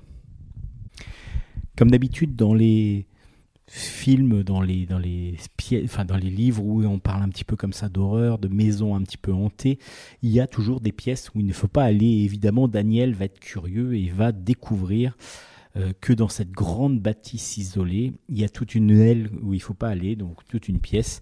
Et là, il va découvrir euh, la nièce d'Angus qui s'appelle Edana et elle est plongée dans une sorte de catalepsie totale. Elle est contre, euh, en face de la fenêtre, elle ne bouge pas. Et donc évidemment, après cette fureur que va, qui va, que va avoir MacMahon, il y a Daniel qui lui propose d'essayer de rentrer en contact avec Edana. Et c'est ce qu'il va essayer de faire. Et il va en même temps bah, essayer de comprendre co- pourquoi elle est arrivée, euh, pourquoi elle est arrivée dans cet état-là. Et c'est ce que va nous expliquer Angus McMahon. Et là, il y a pas mal de choses qui vont rentrer en jeu. Il y a toute une aventure autour d'une découverte d'un passage vers un monde parallèle, un monde fantastique. Enfin, il y a pas mal de choses à découvrir et justement, ça part vraiment comme, un, comme quelque chose de classique, très classique, et en même temps, il y a tout un mélange, euh, comme je vous disais, de passages entre deux mondes. Euh, il va y avoir aussi une question de fraternité.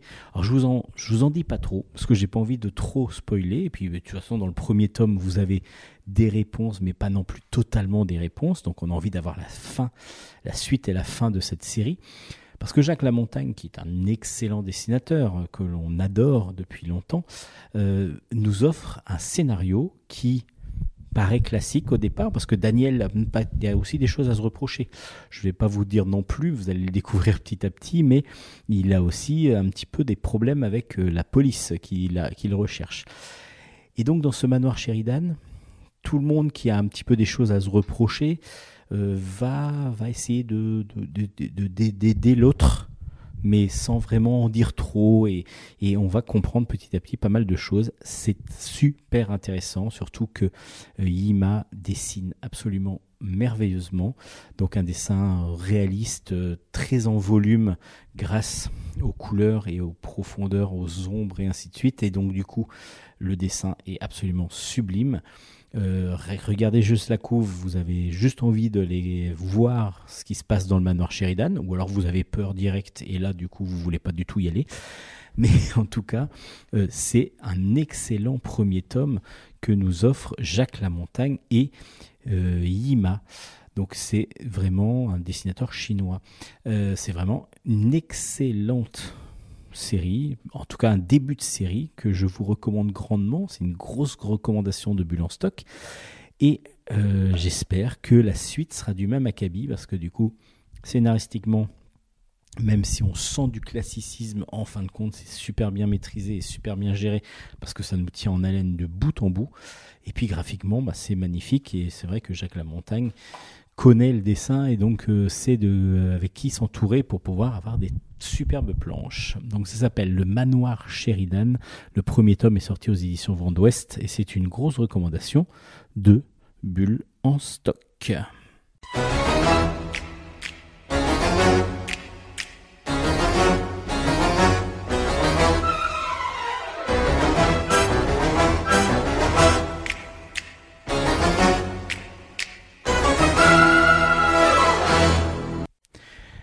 Continue ce bulle en stock et surtout cette chronique BD avec Hanté. Hanté avec un E. Euh, C'est de Michael Olivier au scénario, Nicolas Pitts au dessin. Et c'est aux éditions Jungle, dans la collection Frisson de chez Jungle. Et oui, on a un petit peu quelque chose d'horreur encore, euh, juste après le, le manoir Sheridan. Là, on va suivre Tilda. Tilda, on va comprendre assez rapidement qu'elle est euh, pas obligatoirement bien dans sa peau et dans sa vie depuis qu'elle a perdu sa sœur jumelle dans un, dans un, accident de scooter. Et depuis, donc, elle s'est réfugiée un peu sur elle-même. Elle vit même dans une sorte de pension pour euh, pour jeunes de, pour jeunes personnes qui ont des difficultés. euh, donc, euh, sorte d'hôpital de jour. Et un jour, elle va se laisser entraîner dans une séance de spiritisme. Et à partir de ce moment-là, elle va avoir la possibilité de rencontrer des fantômes et de découvrir des fantômes et de parler avec eux, de communiquer avec les fantômes. Alors du coup, ben, après la surprise, elle va se dire que peut-être qu'elle peut rentrer en contact avec sa sœur et donc comprendre exactement ce qui, ce qui lui, ce qui s'est passé et, pourquoi elle s'en veut autant. Et en même temps, il va y avoir une, femme qui va, euh, qui va venir à sa rencontre assez rapidement, qui se dit être une chasseuse de fantômes. Et donc, elle va lui dire qu'elle va essayer de comprendre et de, lui expliquer comment faire pour chasser le fantôme et donc enlever les fantômes qu'elle voit. Comme ça, ça lui permettra de, de pouvoir euh, ben, vivre en paix, dirons-nous.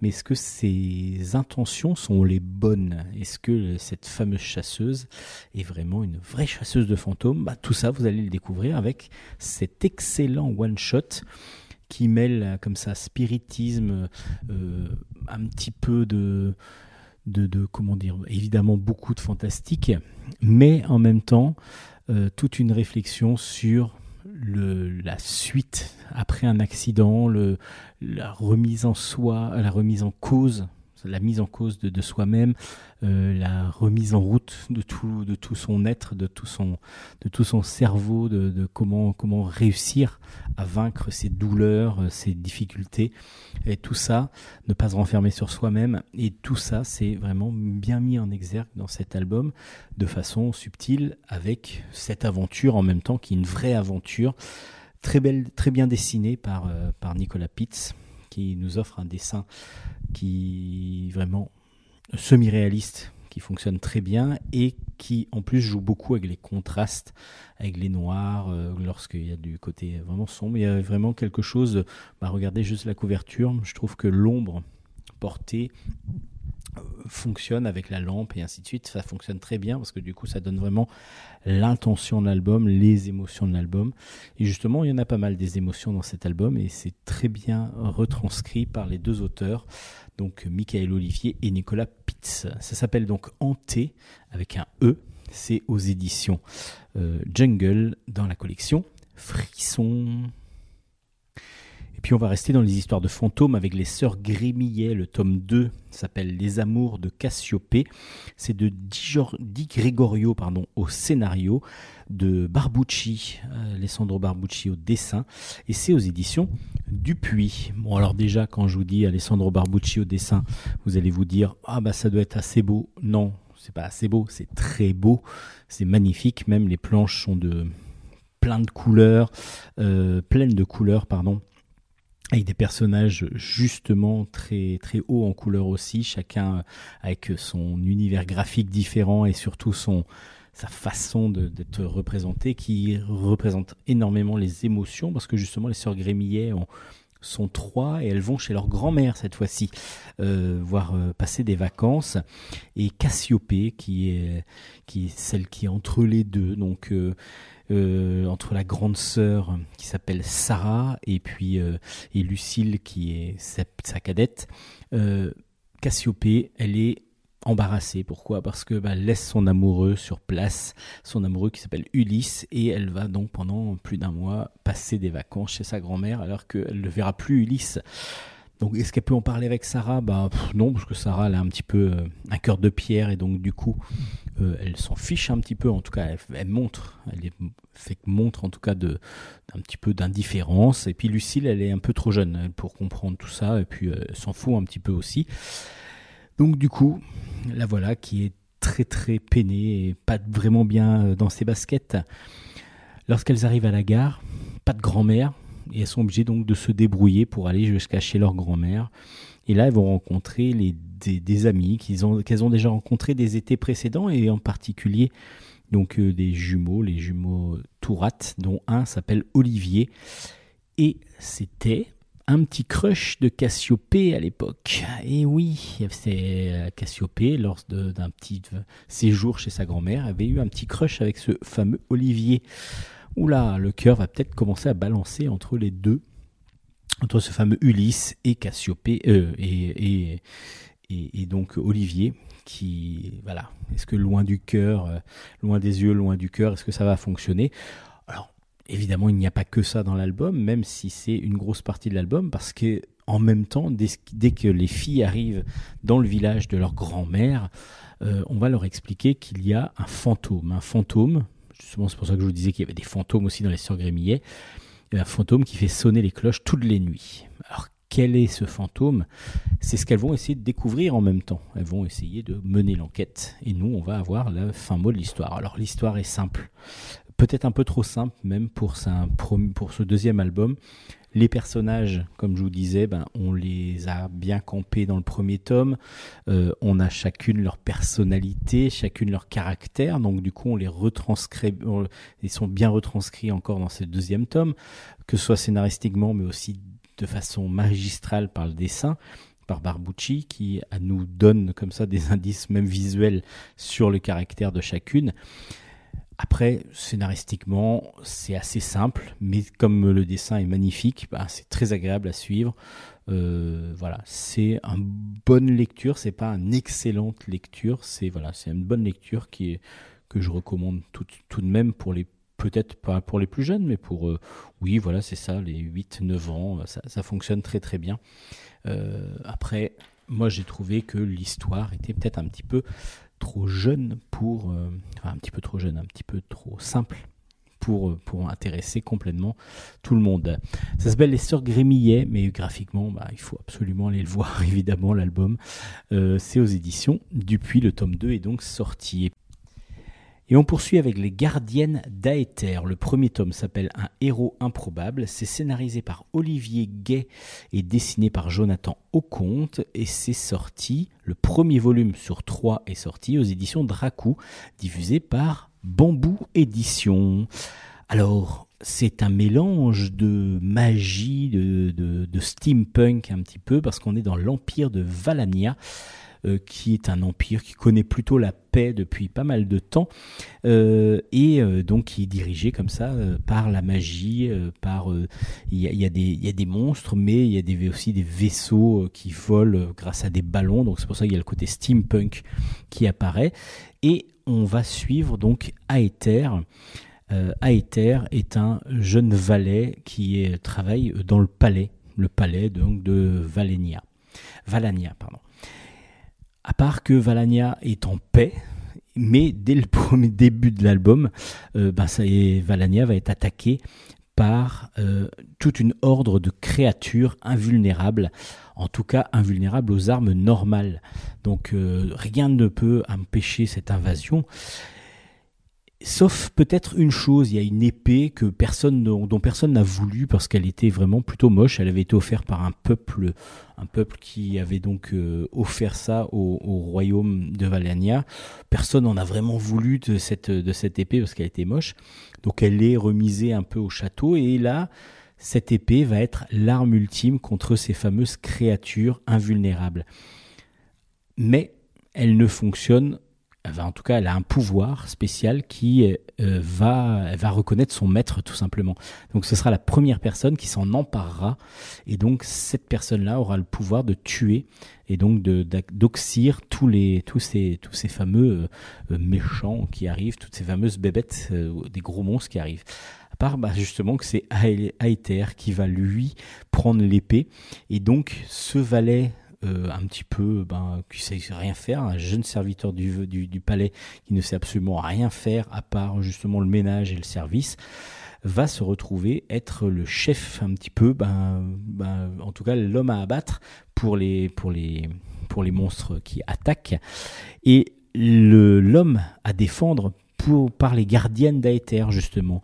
On va donc suivre euh, la princesse qui fait de la magie et qui est plutôt caractérielle, euh, on va aussi avoir son amie, euh, l'amie d'enfance d'Aether, qui va, euh, elle, qui est la meilleure, enfin qui fait partie de la garde royale et qui est une des meilleures bretteuses qui existent dans le royaume. Et pour pouvoir se défendre et pour pouvoir surtout s'échapper aux hordes de monstres qui les attaquent, ces deux femmes vont devoir faire euh, coalition avec une troisième qui est une pirate de l'air justement euh, qui a elle une autre euh, peut-être d'autres motivations beaucoup plus mystérieuses pour l'instant en tout cas.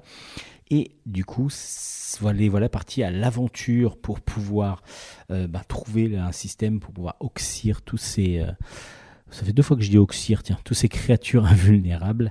Euh, et puis Aether, bah, lui, il se retrouve un petit peu au milieu de tout ça. Il sait pas trop ce qu'il fout là. Il, est vraiment bah, incompétent au possible. Et c'est ce qui est drôle, c'est qu'on a inversé les rôles. C'est pas la princesse qu'on va sauver, c'est ce fameux prince, c'est même pas un prince, un serviteur, hein, ce laquais qui devient un petit peu le centre du, du, monde et qu'on va devoir absolument aider et surtout euh, défendre euh, pour que le monde puisse aller mieux, euh, bah, c'est lui le plus naze qui, qui vraiment euh, va pouvoir peut-être sauver tout. Donc il faut vraiment, vraiment lui porter secours. Et là, évidemment, il va y avoir pas mal de choses qui vont se passer. Je vous en raconte pas trop parce que je vous laisse la surprise. Et puis, bah, les trois personnages, les quatre personnages même, parce que lui, euh, Aether, il est quand même haut en couleur, hein. Euh, mais les trois femmes qui vont le défendre sont absolument excellentes, chacune dans leurs caractéristiques, dans leur caractère vraiment bien défini. Euh, et du coup, bah, c'est un plaisir. On a vraiment l'impression d'être dans un vrai récit d'aventure, un peu bah, une bonne série, euh, série de, de, de bah, de- soit télé, soit, soit cinéma, un bon film de cinéma, avec beaucoup beaucoup de rebondissements, beaucoup de choses qui se passent, et puis des dessins absolument magnifiques, semi-réalistes qui tirent vraiment, même vers le cartoon par moment, donc avec beaucoup de dynamisme, et on voit que Jonathan Comte justement a travaillé dans l'illustration et dans le jeu vidéo, et euh, on a vraiment euh, l'impression que ça, voilà, d'une action euh, totale, régulière. voilà, on est pris vraiment en haleine, on est tenu en haleine et on est pris au trip dès le début de l'album. C'est vraiment excellent. Je vous recommande grandement ce premier tome des Gardiennes d'Aether. C'est aux éditions Dracou et c'est une grosse recommandation de Bulle en stock.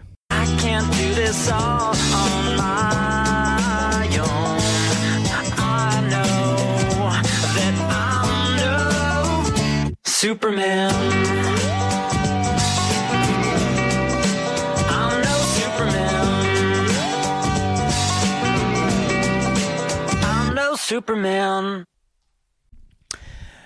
On part maintenant euh, dans les complots de Versailles. Ça s'appelle Complot à Versailles exactement. Le tome 4 est sorti, s'appelle Le Trésor des Rovini. C'est de Carbone au scénario, de Giulia Adrania au dessin, et c'est dans la collection Jungle, Miss Jungle exactement, donc chez Jungle évidemment. On est en 1682 et on suit Cécile qui est devenue demoiselle de la reine. Alors dans les premiers tomes, elle n'est pas demoiselle de la reine, mais elle a des pouvoirs, enfin des pouvoirs, non, elle sait guérir les gens grâce à, pas mal de, de, sortes de systèmes, de plantes et ainsi de suite que lui a appris sa mère. Et du coup, elle a pu devenir donc une des demoiselles de la reine. Et dans ce quatrième tome, elle va revenir voir son grand-père, donc parce qu'elle n'est pas très loin. La cour s'est installée à Chambord, et du coup, elle rend visite à son grand-père, le baron de Rovigny, qu'elle n'a encore, euh, en fin de compte, elle n'a jamais rencontré, euh, parce que du coup, elle vient de comprendre, donc il- faut avoir lu les trois premiers albums, elle vient de comprendre qu'elle fait partie d'une famille de nobles. Euh, mais le problème, c'est que, que lorsqu'elle arrive dans cette maison, dans ce château, euh, elle retrouve son oncle, euh, son, grand-père plutôt, alité, près, proche de la mort apparemment, et qui donc du coup ne peut même pas lui parler. Et ça, il n'y a que sa, sa, sa dame, Madame Fortier, la gouvernante du baron, qui, euh, qui a le droit d'avoir accès à lui et le médecin. Mais Cécile n'est pas la bienvenue, loin de là. Donc il va falloir qu'elle use de stratagèmes déjà pour pouvoir rester auprès de son grand-père et ensuite découvrir ce qui se trame. Parce qu'il y a quelque chose qui se trame justement, d'autrement on ne serait pas dans un complot à Versailles évidemment. Euh, il y a quelque chose qui se trame parce que son grand-père normalement ne devrait pas être aussi malade que ça. Euh, et donc elle va essayer de découvrir ce qui se passe et pourquoi pourquoi euh, elle est, d'abord rejetée et ensuite pourquoi les, autres voudraient que le baron puisse peut-être passer à trépas. Euh, ben voilà, c'est une histoire assez simple mais plutôt efficace qui euh, est tirée d'un roman. Donc c'est une série de romans qui s'appelle donc Complots à Versailles. Et dans dans ce tome-là, ben du coup l'histoire est complète. On peut comprendre sans avoir lu les trois premiers à part la situation de Cécile, qu'on ne comprend peut-être pas au départ, mais bon, qui nous expliqué quand même par Carbone euh, dans l'album, on arrive à comprendre assez facilement et à suivre cette aventure plutôt euh, sympathique, rigolote, avec un dessin plutôt mignon, euh, des fois un petit peu de maladresse, mais bon, qui, qui, qui ont- qu'on voit de temps en temps, mais qui ne nous dérange absolument pas pour la lecture. Et puis, bah, c'est peut-être fait un peu plus pour les demoiselles et puis pour les plus jeunes, euh, donc euh, ça, fonctionne tout à fait. Euh, on a donc euh, la vie en même temps de, de, la famille royale, euh, donc euh, qui est un petit peu explicitée, même si là justement on la voit moins, mais il y aura quand même une interaction qui va se créer. Euh, vous, je vous en dis pas trop parce que du coup, euh, ça, aucun aucun intérêt autrement à ce que je spoil euh, ces petites informations là. C'est vraiment une série qu'on peut lire sans, enfin moi que j'ai lu euh, sans déplaisir euh, aucun et au contraire même plutôt j'ai j'ai plutôt apprécié. Donc ça s'appelle Complot à Versailles. Le quatrième tome est sorti aux éditions Jungle dans la collection Miss Jungle et ça fonctionne vraiment bien pour, pour les plus jeunes et puis la, la petite aventure vraiment très sympathique. Une très grosse aventure là par contre qui est commencée et je vous avais déjà recommandé les deux premiers tomes. Et ben du coup je crois que je vais vous présenter le troisième et je vais vous le recommander aussi. Ça s'appelle Les Géants, le tome 3 s'appelle Bora et Lip. C'est de Paul Drouin et Lilian au scénario. C'est de James Christ et Louisa Rus- Russo au dessin. Et c'est aux éditions Glénat dans la collection Chaud. Alors, de quoi parlent les géants? Les géants, c'est à chaque fois une sorte de one-shot, mais qui- où tout va être lié. Donc, euh, c'est, vous pouvez les lire séparément, mais en même temps, il vaut mieux les lire complètement pour avoir l'histoire qui est vraiment au fond de, de- en filigrane. Et surtout dans celui-là, on va nous expliquer pas mal de choses. Euh, donc, il y a des géants sur Terre qui euh, sont qui étaient restés pour l'instant et invisibles des humains et aussi en léthargie totale, c'est-à-dire qu'ils étaient endormis. Euh, on va comprendre pourquoi ils, étaient sur Terre dans cet album-là, justement, et on va rencontrer un nouveau géant, cette fois-ci, le géant de pierre. Euh, et euh, là, on est au Cambodge. On a donc Lip, qui est une jeune demoiselle, qui arrive à communiquer avec les pierres. En tout cas, c'est ce qu'elle dit. Et son jumeau, qui s'appelle Bora, lui dit mais c'est n'importe quoi. euh, c'est vraiment, on- je peux pas imaginer que euh, tu arrives à parler avec les pierres. Et puis il y a un, un prêtre hindou euh, qui, qui lui ne doute pas tout à fait de Lip, mais qui pareil un tout petit peu, est un tout petit peu surpris. Lip et Bora sont vraiment deux personnages qui euh, sont très sympathiques, mais qui sont euh, harcelés par leur père, euh, qui est alcoolique, violent, qui donc du coup ils sont obligés de voler pour, pour manger. Ils sont vraiment, ils survivent dans, ce, dans ce monde difficile pour eux. Et un jour, donc du coup, Lip veut faire comprendre à son frère Bora qu'elle arrive à parler aux pierres et ils vont découvrir Kima, une géante de pierre, et qui en même temps la mémoire du monde, donc la mémoire du monde av- d'avant. Donc il va nous expliquer, donc euh, en même temps qu'elle va se réveiller et que du coup Lip va pouvoir la diriger, parce qu'en fin de compte c'est ça, c'est que chaque enfant qui va réveiller un géant, c'est pourquoi il arrive à la réveiller, c'est qu'ils sont liés avec eux et qu'ils vont pouvoir et les diriger et donc pouvoir communiquer avec eux. C'est comme ça qu'on a découvert, nous, déjà, euh, Erin et Siegfried dans les, premiers, dans les premiers tomes, dans les deux premiers tomes, mais aussi un monstre qui, lui, était là de, aussi, mais euh, dans les glaces, enfermé dans les glaces et qui a été pris qui a été enlevé, enfin en tout cas qui, qui a été, qui est devenu la- le monstre d'une corporation euh, qui veut elle diriger un petit peu et donc dont le dont le, le, directeur donc euh, un complètement un, fou euh, complet veut prendre et diriger le monstre pour pouvoir lui prendre possession de la planète et donc du pouvoir surtout. Tout ça, c'est donc une très bonne série avec à chaque fois un côté écologique derrière. Il y a un côté aussi sur le, là, là c'est un petit peu la misère, la difficulté euh, de survivre pour certains enfants euh, dans certains pays. Là, c'est au Cambodge que ça se passe. Et puis, il va y avoir toutes les interactions entre les géants qui, petit à petit, on, on sent poindre cette euh, lutte finale dans le cinquième tome qui va devenir dantesque, je pense, parce qu'il va y avoir un combat de géants et on le ressent comme ça. Et puis là, on va avoir surtout dans ce troisième tome toutes les explications de pourquoi les géants sont là et comment euh, ils arrivent à, pourquoi des enfants arrivent à interagir avec eux et pourquoi surtout ils se réveillent. Tout ça, il y a petit à petit, on, a des indices, on a des informations et c'est très très agréable. C'est vraiment absolument superbe déjà graphiquement. On est dans un semi-réaliste tirant vers le dessin animé qui fonctionne mais à merveille. On a l'impression que ça bouge. On est pris dans l'histoire, dans l'action, dans les personnages. Et puis chaque tome, vu que ça se passe dans un pays différent à chaque fois, ben, chaque tome apporte son lot de, fraîcheur dans la couleur, dans les euh, Siegfried le deuxième par exemple était beaucoup plus bleu parce que du coup il y avait pas mal de l'eau qui était en le, le, le- justement le géant était le géant de l'eau. Et là du coup on est plus sur du couleur ocre euh, marron euh, parce que là c'est le géant de pierre. Et tout ça ça se ressent à la lecture. On ressent vraiment l'animalité l'animosité à chaque fois de chaque personnage. Enfin c'est vraiment super bien fait. C'est intéressant original.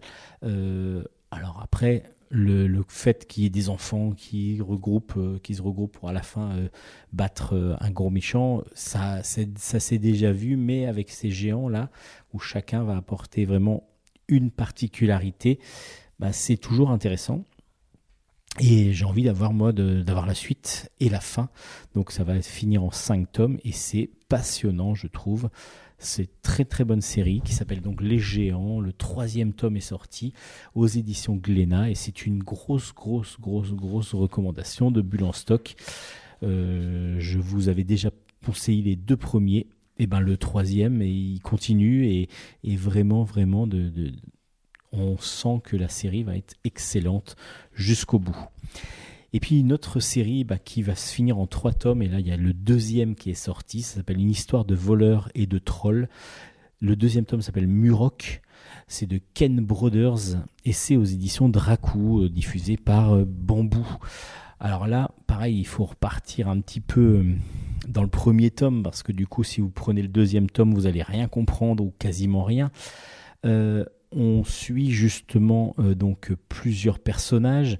On va suivre la- l'armée de Duris, qui est une armée euh, de d'elfes qui, elle, se défend euh, donc cette armée contre des, trolls.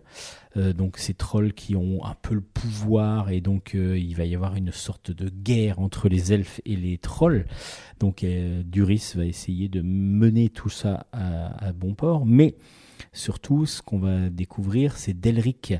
Delric c'est euh, un elfe qui lui euh, va, qui est un voleur et qui va aller au plus offrant, va-t-on dire. Donc, c'est-à-dire qu'au début, il est avec les trolls, et puis là, maintenant, il, va faire un peu bande à part, parce que lorsqu'il est allé voler une amulette euh, dans, un sanctuaire elfe, il a eu, il y a une sorte de passage qui s'est ouvert, et là, il y a une femme qui est apparue au même endroit que lui, et il a découvert que c'était une humaine. Alors, il faut savoir que dans ce monde où vit bah, justement euh, euh, Delric et aussi Duris et tous ces trolls et ces, euh, et, ces elfes, c'est que ça a été séparé du monde des humains depuis un petit moment. Et donc, du coup, normalement, il y a peu de passages ou pas de passages. Et justement, là, il y a une humaine qui arrive à sortir de ce, de, de- d'un, d'un autre monde et elle est poursuivie par une sorcière. Et du coup, elle arrive à enlever cette emprise qu'elle a, que la sorcière a sur elle. Et du coup, elle va demander à Delric de l'aider. Euh, lui est pas obligatoirement euh, super enthousiaste, mais elle va quand même, euh, il va quand même réussir à la convaincre. Elle va réussir à la convaincre. Et du coup, il se retrouve à aller voir le sorcier rouge, donc Isabeau et Delric, afin de comprendre bah, ce qui se passe exactement. Et justement, la sorcière, petit à petit, en volant différents artefacts, arrive à ses fins. Alors qu'est-ce qu'elle veut exactement? Bah, Ça, vous allez le découvrir dans le deuxième tome. Et c'est vraiment une mise en situation dans le premier qui est excellente parce que du coup, c'est sans. bah voilà, on, découvre tout le tout l'univers que crée euh, que crée Ken Brothers euh, vraiment euh, de façon magistrale parce que ça va très vite. Il y a plein de personnages et en même temps, on, est tout de suite emballé par tous et on arrive à comprendre tout, tout, tout ce qui se passe. Et puis le dessin, le dessin, le dessin est magnifique.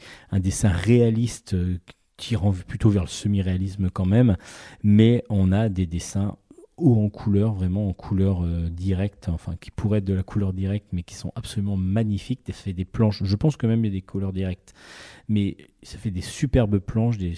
Justement, ça se lit même assez vite parce que par moment le dessin prend vraiment la place sur le sur le propos, sur les textes et ainsi de suite.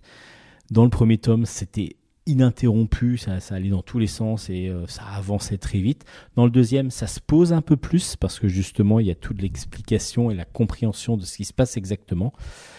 Et puis, bah, il va y avoir un troisième tome qui va nous résoudre ce dénouement. Je pense qu'il va y avoir un petit combat contre la sorcière. Et là, on a juste hâte. Alors, si vous aimez l'heroic fantasy, si vous aimez tous ces univers un peu à la Tolkien, mais aussi si vous aimez le jeu de rôle, parce que du coup, euh, ça rentre vraiment aussi dans l'univers du jeu de rôle. Euh, une histoire de voleurs et de trolls, c'est vraiment excellent. Le deuxième tome est sorti donc aux éditions Dracou. Ça s'appelle Murok. Et je vous le recommande vivement. Moi, j'avais été impressionné par le premier en me disant, bah, ça reste assez classique et en même temps, bah oui, ça reste du classique dans, dans l'univers de la fantasy, de l'heroic fantasy. Mais il y a des choses en plus. Il y a euh, tout cet univers. L'univers est très très bien maîtrisé et très bien fait. Et puis surtout, tous les personnages sont euh, charismatiques à souhait. C'est vraiment un régal visuel et scénaristique. Ça s'appelle Une histoire de voleurs et de trolls aux éditions Dracou. Le deuxième tome est sorti. Our whole universe was in a hot, dense state that nearly 14 billion years ago expansion started. Wait, the earth began to cool, the autotrophs began to drool, Neanderthals developed tools, we built a wall. We built the pyramids. Math, science, history, unraveling the mystery that all started with a big bang. Allez, on va finir avec quelques chroniques encore, avec Marco Enco, par exemple. Le tome 2 s'appelle On choisit pas sa famille. C'est de Olivier Jouvray au scénario, Sylvain Beck au dessin. Et c'est aux éditions Gallimard, bande dessinée. Alors, très original parce qu'on a des histoires, c'est des, des gags en fin de compte, où on va rencontrer Marco et ses amis à l'école. Donc vous vous dites, bon, bah voilà, oui, on, on connaît, il y a du titeuf, il y a des choses comme ça. Par que là, oui, c'est une école un petit peu spéciale parce que Marco euh, euh, est un adulte et il arrive euh, dans les premiers cours de son école d'art parisien. Donc l'école d'art parisienne, pardon. C'est pas l'art parisien, c'est l'école qui est parisienne. Et du coup, ben là, ce sont, c'est dans un autre univers que ce qu'on connaît d'habitude dans les écoles, et on va avoir ben, tous les cours, tous les profs un petit peu plus fantasques les uns que les autres, le cours de bande dessinée que, veut suivre absolument Marco, mais on va avoir aussi le cours de peinture, on va avoir le cours d'expression, on va avoir pas mal de choses qui vont, euh, qui vont être assez succulents. Déjà, euh, chaque professeur descend la plupart du temps les élèves, les démotive totalement. Et euh, c'est ce qu'on ne comprennent pas les élèves. Déjà, eux-mêmes sont pas très motivés au départ. C'est ce que vous allez découvrir dès le début. Parce que Marco va se faire rapidement 4-5 amis euh, qu'il va, qu'il va suivre, bah, qu'on va suivre nous aussi. Et du coup, chacun avec son caractère différent. Et c'est très, très agréable. Et puis Marco, il a une autre chose aussi c'est qu'il vit en colocation, vu que c'est à Paris, il n'habite pas à Paris à la base, et il vit en colocation avec sa grand-mère. Il vit chez sa grand-mère, et sa grand-mère, elle est complètement fantasque, elle est complètement folle, et elle, euh, elle, euh, pas le martyrise, loin de là, mais euh, elle le prend sous son aile, mais en même temps, elle, est assez rock'n'roll, quoi. Donc Marco va se laisser porter et par sa grand-mère, et puis bah, par ses cours, qui va essayer de comprendre évidemment, il veut vraiment faire de la bande dessinée, mais il ne comprend absolument pas pourquoi les profs les descendent absolument comme ça à chaque fois qu'ils font quelque chose. Apparemment, ça vient de ce qu'a subi euh, Olivier Jouvray en cours, mais aussi ce que lui fait subir peut-être à ses élèves, parce qu'il est prof aussi. Euh, donc, euh, du coup, c'est très très drôle parce que l'univers, du coup, de l'école, on connaît, mais comme c'est une école d'art, ça change un petit peu le propos, ça, ça rend plus adulte, on va dire aussi le propos. Donc on n'est pas sur de la BD enfant, on est plutôt sur une BD adulte. Et même le dessin, justement, euh, va aller plus vers du dessin un peu de presse, euh, un petit peu plus, euh, voilà, plus caricatural, plus, plus carré par moment aussi, avec vraiment des personnages bien campés, drôles. C'est assez fin aussi la plupart du temps, c'est très subtil. C'est très très intéressant et très agréable à lire. Ça s'appelle Marco Co. Et le premier tome s'appelle donc On ne choisit pas sa famille parce qu'il va avoir bien sûr à subir sa grand-mère. Et c'est aux éditions Gallimard, bande dessinée que je vous recommande. Donc euh, je vous recommande cet album qui est vraiment très très bon. Est-ce que vous saviez que certains euh, paraissaient être euh, des hommes, j'allais dire normaux, mais euh, bon, pas tout à fait parce que CR7 il n'est pas tout à fait normal. C'est quand même un très très grand champion de foot, mais Cristiano Ronaldo euh, paraît normal, on va dire humain. Et en fin de compte, bah non, il fait partie de la Striker Force 7. Et justement, le Striker Force tome 2 est sorti. Euh, c'est donc avec Cristiano Ronaldo. Et c'est donc un collectif de dessinateurs. Et c'est une bande dessinée qui a pour but de présenter, enfin pas pour but, ce- sont les histoires de Cristiano Ronaldo. Alors vous allez dire, bon ben voilà, super, il tape dans un ballon et il fait des passes, mais à part que non, Euh, il a été recruté justement par cette agence, euh, le Strike Force 7, qui euh, ont sept super agents qui ont pour mission de protéger la planète contre les monstres, les extraterrestres, les menaces intergalactiques en tout genre. Et ben CR7, donc Cristiano Ronaldo, a été embauché dans le premier tome Premier tome qui était donc paru comme le deuxième aux éditions Hugo, euh, Hugo et compagnie. Et donc dans ce deuxième tome, on va redécouvrir encore Ronaldo, qui, euh, Cristiano Ronaldo, qui a comme possibilité, donc il a la possibilité, euh, c'est pas un super héros, mais il a une, un ballon, un ballon robot qui s'appelle Obix. Et ce ballon euh, extraordinaire lui permet de faire, bah, fonction de comment il l'utilise. Évidemment, lui seul peut l'utiliser parce que c'est quand même un très grand champion de foot. Euh, de la façon dont il l'utilise, il va pouvoir euh, mener à bien des missions, il va pouvoir arrêter des méchants et ainsi de suite. Donc il va avoir des sortes de pouvoirs grâce à ce ballon. Et justement, bah, la nouvelle mission de l'agence Striker, de l'agence Striker Force 7, euh, c'est que Redcard, l'organisation donc qui est de, méchants maléfiques, a donc volé pas mal de technologies et il se retrouve donc à devoir à les utiliser contre justement l'humanité et en particulier la Striker Force 7. Donc ce sont à chaque fois plusieurs petites histoires. Euh, c'est du comics, donc du coup on a un dessin vraiment comics. On a une simplicité dans le scénario. Là on ne peut pas le, négliger. Euh, on est vraiment plus pour attirer les plus jeunes, mais ça fonctionne parce que le dessin est dynamique, il est vif, il est assez, agréable à lire et honnêtement j'ai été assez surpris par euh, le fait d'aimer ça. Euh, j'ai vraiment apprécié ce dessin. C'est un peu auto-centré sur Ronaldo évidemment, mais après c'est pas voilà c'est pas non plus désagréable à lire. Faut peut-être oublier que c'est Cristiano Ronaldo et puis euh, se dire que voilà c'est un super héros comme un autre. Ça marche plutôt pas mal. Ça s'appelle donc Striker Force. Le tome 2 est sorti aux éditions Hugo et compagnie. Et on va finir ce bilan stock avec une BD que je m'attendais vraiment pas. Je m'attendais pas à dire ce que je vais dire là maintenant. Je pensais que j'allais pas obligatoirement apprécier. Ça s'appelle Rose THR. Le premier tome de Rose THR s'appelle En route vers la finale. Et c'est euh, aux éditions Jungle. C'est de Rose THR, donc une TikTokeuse euh, de Cactus, qui est un, donc un scénariste, et de Aigle Bartolini, qui est une illustratrice de, italienne. Et donc, pourquoi je me disais que j'allais pas euh, obligatoirement vous dire, ouais, ça va être génial euh, c'est parce que ben voilà, c'est l'histoire d'une d'une TikTokeuse, donc on se dit c'est vraiment calibré pour les plus jeunes, pour euh, pour pour ceux qui aiment TikTok, et puis voilà, ça va être encore de l'auto promo euh, pour pour une personne. Bon, peu d'intérêt, euh, je me disais ça un petit peu comme ça. Alors après, je regarde le dessin, déjà, bah, il est tout mignon. euh, et puis, on joue un chat avec des lunettes sur la couverture, c'est bizarre. Et en fin de compte, c'est plein, plein d'autodérision. C'est très drôle. Il y a vraiment plein de, choses complètement farfelues, complètement euh, inattendues, la plupart du temps. Et donc, on suit Rose, Rose, donc, qui est cette fameuse TikTokeuse, qui a son équipe de majorette et ils ont gagné la demi-finale du championnat de France. Donc elles vont arriver en finale. Mais il y a quelques semaines avant les rendez-vous, il y a une fille de l'équipe qui se blesse et qui doit déclarer forfait. Problème, c'est que bah, il faut absolument qu'elle soit le nombre euh, normal pour pouvoir, euh, pour pouvoir participer. Donc il faut recruter en urgence une autre, euh, une autre donc, majorette, ce qui va être fait.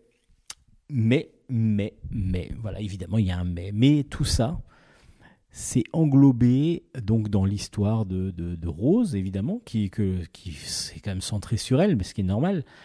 Et donc, on va suivre Rose avec sa maman, avec son frère, que l'on retrouve dans ses vidéos, son chat, justement. Mais à chaque fois, il va y avoir quelque chose de complètement délirant, des choses qui pourraient euh, être juste euh, des des gags banals, et en fin de compte qui sont qui deviennent complètement délirants, complètement farfelus. Et j'ai trouvé ça très très agréable, j'ai été surpris d'apprécier autant. Et en fin de compte je suis très agréablement surpris. En même temps je connaissais pas du tout Rose THR et ben je suis allé vérifier un petit peu, je suis allé regarder sur TikTok, je la trouve très sympathique cette jeune demoiselle de 18 ans. Et euh, du coup, bah, je dis pas que je vais suivre tous les jours les TikTok de Rose, mais en tout cas, cette BD-là, je vais vous la recommander parce que c'est pour une fois une bande dessinée qui est tirée soit d'un site internet. Il y avait un autre, euh, il y avait un autre site YouTube aussi que je vous avais dit. C'était le Monde à l'envers, par exemple, qui était vraiment très très bien fait. Euh, là, Rose THR, ça vraiment. Alors évidemment, c'est pour les plus, pour les demoiselles plutôt, mais ça fonctionne vraiment. Et puis il y a beaucoup beaucoup de d'autodérision, de, de, comme je vous disais, des choses drôles, euh, vraiment que dont je m'attendais pas à voir dans cet album-là, qui me paraissait assez calibré pour les plus jeunes et sans être obligatoirement. euh, euh, voilà, d'un gros, un gros gros délire. Ben là, il y en a du gros gros délire. Il y a vraiment du gros gros délire. Je vous laisse découvrir ça. C'est vraiment excellent. Ça s'appelle donc Rose THR, en route vers la finale, et c'est aux éditions Jungle. C'est le premier tome qui est sorti. Et j'espère que la- l'écriture va continuer dans le deuxième.